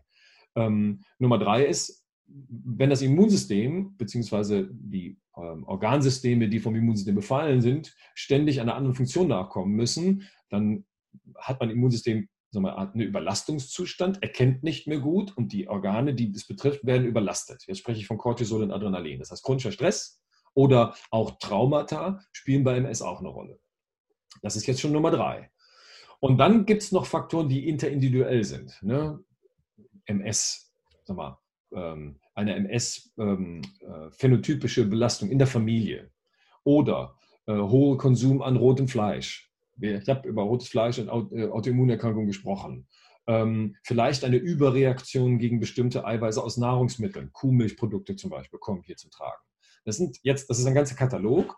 Deswegen ist MS für mich immer ein multifaktorielles Geschehen. Das wird ja in der Medizin gerne so dargestellt, dass ich mir in der Erstanamnese genau angucke, wo genau sind hier die neuralgischen Punkte. Ich brauche immer einen sehr ausführlichen Krankheitsfilm bei MS. Und manchmal sage ich, das hat schon vor deiner Geburt angefangen, was hier passiert. Und dann muss ich bei der Behandlung der Intervention diesen Weg ja auch zurückgehen. Und dazu kommt noch, dass es natürlich oberhalb von allem, was wir jetzt besprechen, sagen wir, Persönlichkeitstypen gibt. Also, ne? also ein mhm. bestimmter Persönlichkeitstyp Nehmen wir nur mal Leute, die sehr offensiv sind und auf Leute zugehen oder Leute, die eher zurückgezogen sind, dass selbst das eine Rolle zu äh, spielen scheint, ob ich eine prädisponierte Position oder eine prädisponierte Person bin, um das zu bekommen. So dieser eher zurückgezogene Typ neigt eher dazu. Ich nenne es immer so die Haltung zum Leben. Ja, natürlich. Also gehe ich offenherzig durch die Welt oder bin ich nach unten guckend äh, klein gemacht? Naja, in der PNI haben wir auch so eine Art Schlagsatz, der dann sagt, ein Teil deiner Persönlichkeitsstruktur gibt auch so ein bisschen vor, welche Krankheiten du kriegen könntest. Ja. Und all das spielt dann in der Behandlung eine Rolle. Und dann muss man genau gucken, deswegen haben wir neben diesen Wirkmechanismen, die du so schön erwähnt hast, sogenannte Modellstrukturen, mit denen wir entscheiden, wie wir in so einem Behandlungsprozess weitergehen. Das nennt sich bei uns Metamodelle. Da gucke ich mir zum Beispiel an, ist jetzt bei der Patientin oder dem Patienten der emotionell oder psychische Anteil der dominante? Oder ist es vielleicht emotional, psychisch gar nicht so dramatisch, aber der Darm ist in einem schlechten Zustand? Oder fehlt dieses Vitamin einfach nur? Also da muss man dann gucken. Oder gibt es Umweltgifte, die eine Rolle spielen? Und das erfährt man dann in der Erstbehandlung. Das kostet ein ja. bisschen mehr Zeit als bei Durchschnittspatienten. Definitiv. Also die Anamnese ist extrem wichtig. Und also ich, sicherlich bei dir dauert sie auch, also bei mir dauert die Minimum 90 Minuten, bis ich ne, auch durch Gesprächstherapie. Ja, bei, so einer Erkrankung, bei so einer Erkrankung plane ich sowieso äh, per se immer zwei Stunden ein, genau. Ja. Okay, letzte Frage. Äh, Norman J. Ah, hat vorhin schon mal eine Frage gestellt über Glutamin. Ähm, aus Facebook fragt, welche Nahrungsergänzungen sind wichtige Basics aus Sicht der PNI? Basics, weil Carsten das immer so gern sagt. Okay. Ähm, genau, was sind, äh, gibt es von der PNI Nahrungsergänzungen, wo ihr sagt, die sind zumindest auf unserem Breitengrad phänologisch Mitteleuropäer relevant? Ja, schwierig. Ich, ich, ich beschreibe das mal für mich. Man sagt mir mhm. das eine oder andere Mal auch nach, der hat wahrscheinlich so einen Pillenschrank zu Hause und greift da jeden Tag rein. Ähm, ich habe den Pillenschrank, aber ich greife nicht jeden Tag rein. Ich glaube, dass ich mein Stressverhalten ganz gut im Griff habe, dass ich versuche, so gut wie es geht, mich so artgerecht wie möglich zu bewegen, auch wenn mir das manchmal nicht so gelingt, wie ich das möchte. Und dass ich zu den meisten Events gesund esse. Ich habe auch mal Momente, wo ich Sachen esse, wo man sagt, das ist nicht gesund. Das mache ich dann bewusst, weil mir das vielleicht dann einfach lecker vorkommt. So, das, also ich mache das auch nicht kontinuierlich. Und ich tue mich natürlich immer schwer zu sagen, welches Nahrungsergänzungsmittel sollte man denn nehmen. Ich gucke mal aus einer anderen Perspektive. Wenn ich sehe, welche Mangelerscheinungen oder welche Probleme der Europäer so hat, dann neige ich dazu, so ein paar Sachen eher nach vorne zu schieben, weil ich weiß, dass die häufig zutreffen. Dazu gehören zum Beispiel die gesunden Fette. Also die Omega-3-Fette, EPA und DHA. Da sehe ich bei den meisten, dass ich in der Nahrungsanamnese mache, dass die ein bisschen zu kurz kommen.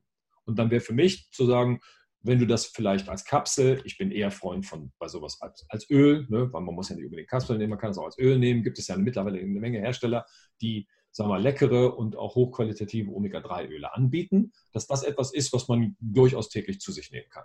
Und dann würde ich eigentlich saisonal den Vitamin D-Spiegel immer so ein bisschen im Auge behalten. Da sehe ich auch bei vielen Patienten, dass der sich häufig im Sommer nicht so auffüllt, wie wir uns das eigentlich wünschen. Und das war dann diese Winterperiode, so Januar, Februar, März, dass der dann so weit sinkt, dass die Leute tatsächlich dann Probleme bekommen. So, der Winterblues und so weiter sind ja so Schlagworte, die wir da haben. Und dann würde ich, weil ich weiß, was ich eingangs gesagt habe, ne, wenn ich weiß, dass der Patient nur drei Lebensmittel im Kühlschrank hat und das das ganze Jahr über, dann weiß ich ungefähr, wie es mit den Spurenelementen aussieht. Und dann bin ich ein Freund davon, so ein, so ein breitspektrales Ergänzungsmittel zu nehmen. Da freue ich mich immer, wenn es vielleicht irgendwie ein B-Vitaminpräparat ist oder ein B-Vitaminpräparat mit noch ein paar Vitaminen. Man nennt das meistens Multipräparat. Mhm. Und ich würde jetzt da vorsichtigerweise eigentlich aufhören. Mhm. Zu Corona-Zeiten habe ich mehr über Lactoferrin gesprochen das ebbt ja gerade so ein bisschen ab. Das machen wir dann im Winter wieder, weil das eben etwas ist, was das Immunsystem fördert. Aber ich muss mir immer genau angucken, was hat so der Mitteleuropäer an Problemen und welche, welche Ergänzungsmittel scheinen dann sagen wir, nützlich zu sein. Ich bin aber selber immer vorsichtig, weil ich der Meinung bin, dass ein guter Lifestyle bedeutet, dass man die Menge an diesen Ergänzungsmitteln auf ein Minimum runterschrauben kann. Ja, also da bin ich vollkommen bei dir bezüglich Lactoferrin. Hört da mal in die Folge vom Daniel Reheis rein. Am besten mal YouTube schauen, weil er Folien nutzt, weil das doch Eisenstoffwechseltechnisch ein komplexes Thema ist und da gehen wir auch ordentlich rein äh, in die Thematik. Von daher da das Video gerne anschauen. Ja, also ich habe Fragen. Ähm, die Nessabi-B hatte vorhin gefragt, was bedeutet klinisch-psychische Neurologie? Die habe ich quasi direkt am Anfang ähm, beantworten lassen. Wir haben über Wirkmechanismen gesprochen. Sind da querbeet, Energieverteilung, Darm, Low-Grade, Insulinresistenz, Essen und Entzündungen. Über Stress haben wir gesprochen. Man kann natürlich unter jedem Wirkmechanismen nochmal eine extra Podcast-Folge aufnehmen. Ja. Wenn jetzt jemand sagt, du Tom, das klingt hier alles verlockend und das Wissen, das, das klingt einfach. Eigentlich ist ja in meinen Augen ist eine Gesundheit echt einfach, wenn man so sich einer Art mal bewusst wird. Und entsprechend, wie kann ich denn, wenn ich Menschen helfen möchte oder vielleicht im Coaching-Kontext bin, oder eine Erkrankung habe, wie kann ich mit dir Kontakt aufnehmen und wie kann ich mehr über die KPNI erfahren? Also der einfachste Weg ist erstmal auf, eine, auf unserer Webseite zu gucken, www.kpni-akademie.de. Dort stellen wir unser Programm vor und sagen so ein bisschen über unsere Philosophie, also was das bedeutet. Ne, das Projekt klinische PNI als Ausbildung läuft in Kooperation mit der Gesellschaft, die europaweit aktiv ist, PNI Europe. Die haben auch nochmal eine Seite, da könnte man auch nochmal gucken, aber was wir so bieten, ist, glaube ich, schon ganz okay.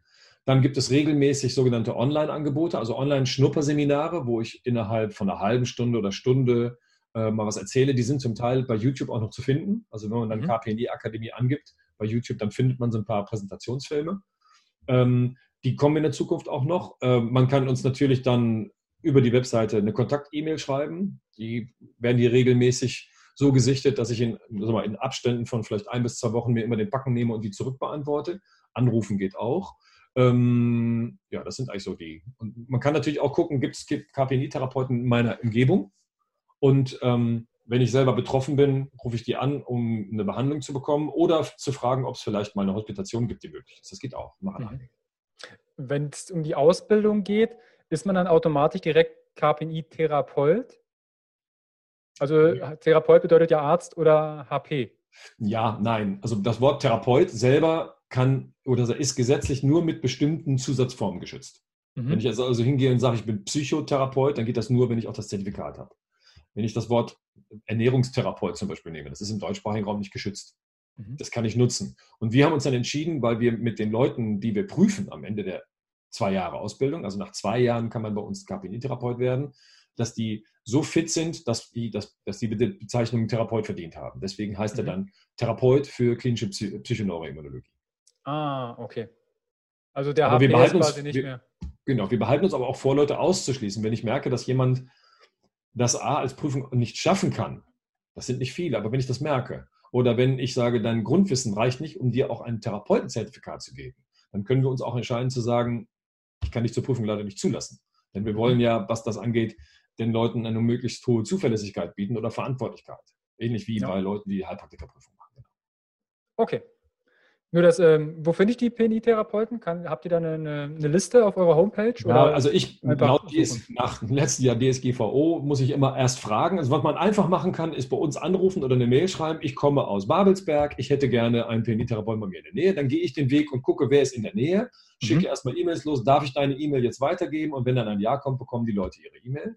Es gibt aber auch die Möglichkeit, auf dem Verband, den wir im Hintergrund laufen haben, den findet man im Internet unter www.kpni.de zu schauen. Die haben eine Therapeutenliste.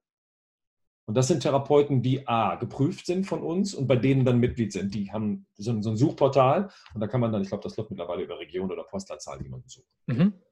Okay, also das packe ich alles in die Show Notes, dass ihr da, falls ihr jetzt betroffen seid von zum Beispiel MS oder anderen Erkrankungen, dass ihr da euch einen Therapeuten raussuchen könnt, der bei euch um die Ecke wohnt und checkt gern auch die anderen Links ab in den Show Notes, wo ich dann die Akademie nochmal verlinke, wenn ihr euch da in dem Bereich fortbilden wollt. Ihr habt ja auch so Workshops, ne, sei es Kräuterwanderungen und genau. Co. Rund um das Thema PNI wird noch ein bisschen was angeboten, ja, richtig. Ja.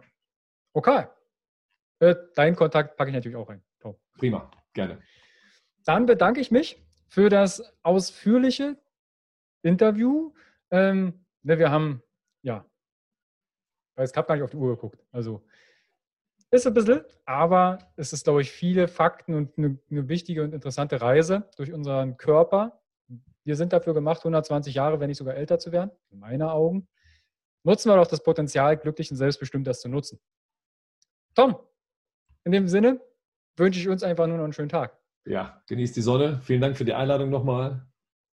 Wünsche dir auch äh, ganz viel Sonne aus Leipzig. Ein, auf ein hoffentlich baldiges Wiedersehen. Und bis bald. Auch an die Zuschauer, abonnieren, kommentieren, die Kanäle abchecken, die in, unten drunter stehen. Und dann wünsche ich uns einen wunderschönen Tag. Ciao, Tom. Tschüss. Hi und vielen lieben Dank für dein Vertrauen und deine kostbare Zeit. Mit dem Podcast von Functional Basics schiebe ich meine Gesundheitsrevolution Gesundheit ist für alle da weiter an. Wenn dir die Folge gefallen hat, dann bewerte meinen Podcast gerne bei iTunes. Du hast kein iTunes? Kein Problem. Mach einen Screenshot vom Podcast und teile diesen gern im Social Media, wie zum Beispiel Instagram und verlinke mich mit functional.basics und nutze den Hashtag Gesundheit ist für alle da. Teile gerne den Podcast und Gesundheit mit deinen Freunden und Bekannten. Warum? Gesundheit ist für alle da. Du hast Anregungen für weitere Folgen oder Fragen? Dann schreibe gern an info at functional-basics.de mit dem Betreff Podcast und ich melde mich sehr gerne bei dir zurück. Du wünschst dir mehr Gesundheit, Lebensqualität und Performance im Beruf und Leben? Dann unterstütze ich dich als Coach sehr gerne. In den Show Notes findest du einen Link, wo du dein kostenfreies Beratungsgespräch mit mir vereinbaren kannst. Du bist Unternehmer, möchtest mehr über die Gesundheit und Performance für deine Mitarbeiter erfahren oder organisierst Events? Als Speaker und Trainer gestalte ich für dich interaktive und abwechslungsreiche Seminare, Workshops und Vorträge rund um artgerechte Gesundheit und Performance. Du möchtest von zu Hause mehr über deine Functional Basics erfahren? Dann melde dich für meinen kostenfreien Functional Basics Guide an und erhalte noch mehr Einblicke in die Welt natürlicher, artgerechter Gesundheit und Performance. Ich wünsche dir einen wundervollen Tag. Dein Carsten.